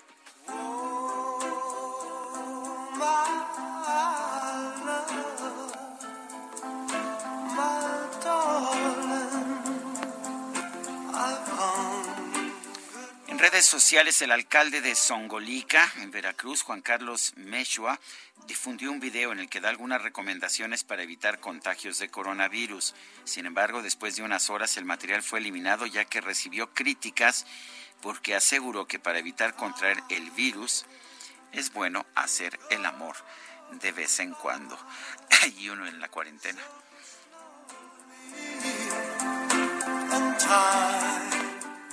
Es muy importante que en estos días tengamos este digamos que la alimentación sana, hacer deporte, hacer el amor es un buen deporte, entonces todo el mundo hay que meternos a eso, por lo menos de vez en cuando, ¿no?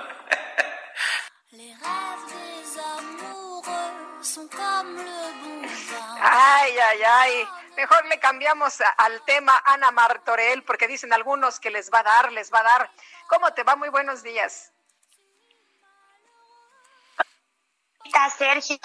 Hola Ana, ¿cómo estás? Jueves, jueves de hacer muy bien, muy bien, muy bien. Ustedes ya es jueves Ya es y jueves. hoy es el día de hacer rendir el alimento. Con de una receta salen tres y hoy vamos a hablar de un ingrediente pues raro, difícil, no lo sé, a muchos les gusta, pero a muchos otros no, pero se ha descubierto que puede fungir o incluso. Pues ahí les va. El día de hoy tenemos ingrediente, un ingrediente blanco que parece un arbolito, muy parecido al brócoli, a coliflor. Ya que compramos coliflor, una coliflor grande, grande, grande, les voy a No, tres ver, diferentes estamos- recetas. eh, perdón Ana, estamos teniendo problemas para escucharte, vamos a tratar de de mejorar la calidad del audio. Mientras tanto, este un abrazo a una radioescucha que está cumpliendo años, Reina Anaya Franco. Reina Anaya Franco, feliz cumpleaños de verdad de todo el equipo. Y ya tenemos nuevamente a Ana Martorell. Ana, perdón, pero por alguna razón se te oía toda cortada y no te estábamos entendiendo. Adelante. No te preocupes. Ahora sí ya me escuchan bien. Sí, adelante. Super. Vamos a hablar de la coliflor. Vamos a hablar, ya que compramos una coliflor grande, porque esta, al ser vegetal, se echa muy rápidamente a perder. Así es que no desperdiciemos. Vamos a encontrar tres recetas increíbles de hacer rendir nuestro alimento. Vamos a empezar por la coliflor rostizada. Es muy fácil. Solo tienes que colocar estos pequeños arbolitos de coliflor en una charola en el horno, bañarlos con algún sazonador de preferencia, un poquito de azúcar mascabado, un chorrito de aceite de oliva y listo, los ponemos al horno a 200 grados centígrados hasta que estos se hayan puesto doraditos. Son realmente deliciosos. Ahora sí, ¿se acuerdan que les dije que el coliflor también podía fungir como arroz? Pues vamos a hacer un risotto de coliflor. Los arbolitos los metemos a la licuadora, los licuamos un poco que se hagan consistencia de arroz, como tipo unos bits. Bueno, con estos mismos, lo que vamos a hacer, los vamos a poner en un sartén hirviendo, los vamos a freír un poco con aceite de oliva y le vamos a poner el caldo de nuestra preferencia. Si tenemos convertir estos bits de coliflor en un risotto de coliflor. No, Si no lo queremos tan Perdón, Ana, pero, pero te estamos escuchando mal. Se nos está cortando constantemente la llamada y ya son las nueve de la mañana con 54 minutos. Eh, vamos a ver si se puede todavía. La verdad es que tenemos que salir en un minuto y no creo que podamos eh, retomar. Eh, nos, te la debemos, nos la debes, Ana Martorell. Te escuchamos mañana antes de salir del ah, antes de salir del programa. Guadalupe ha sido un programa muy intenso y también muy divertido. Gracias también a la doctora Florencia Serranía Soto, directora general del Sistema de Transporte Colectivo Metro, que nos mandó una felicitación por nuestro primer año al aire. Se nos acabó el tiempo, Lupita. gracias. Vámonos entonces, que la pasen todos muy bien, disfruten su día y aquí nos escuchamos mañana, Sergio, a las 7 en punto. Hasta entonces, gracias de todo corazón. Soy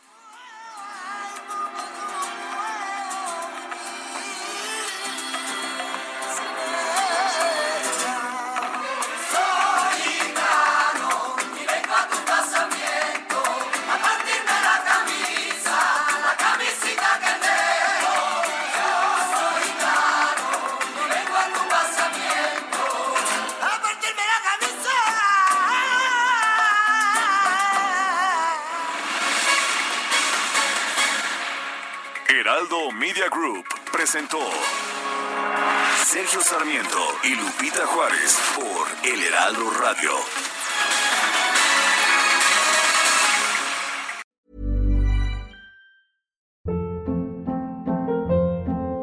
Hold up. What was that? Boring. No flavor. That was as bad as those leftovers you ate all week. Kiki Palmer here, and it's time to say hello to something fresh and guilt-free. Hello Fresh. Jazz up dinner with pecan-crusted chicken or garlic butter shrimp scampi. Now that's music to my mouth. Hello Fresh. Let's get this dinner party started. Discover all the delicious possibilities at hellofresh.com.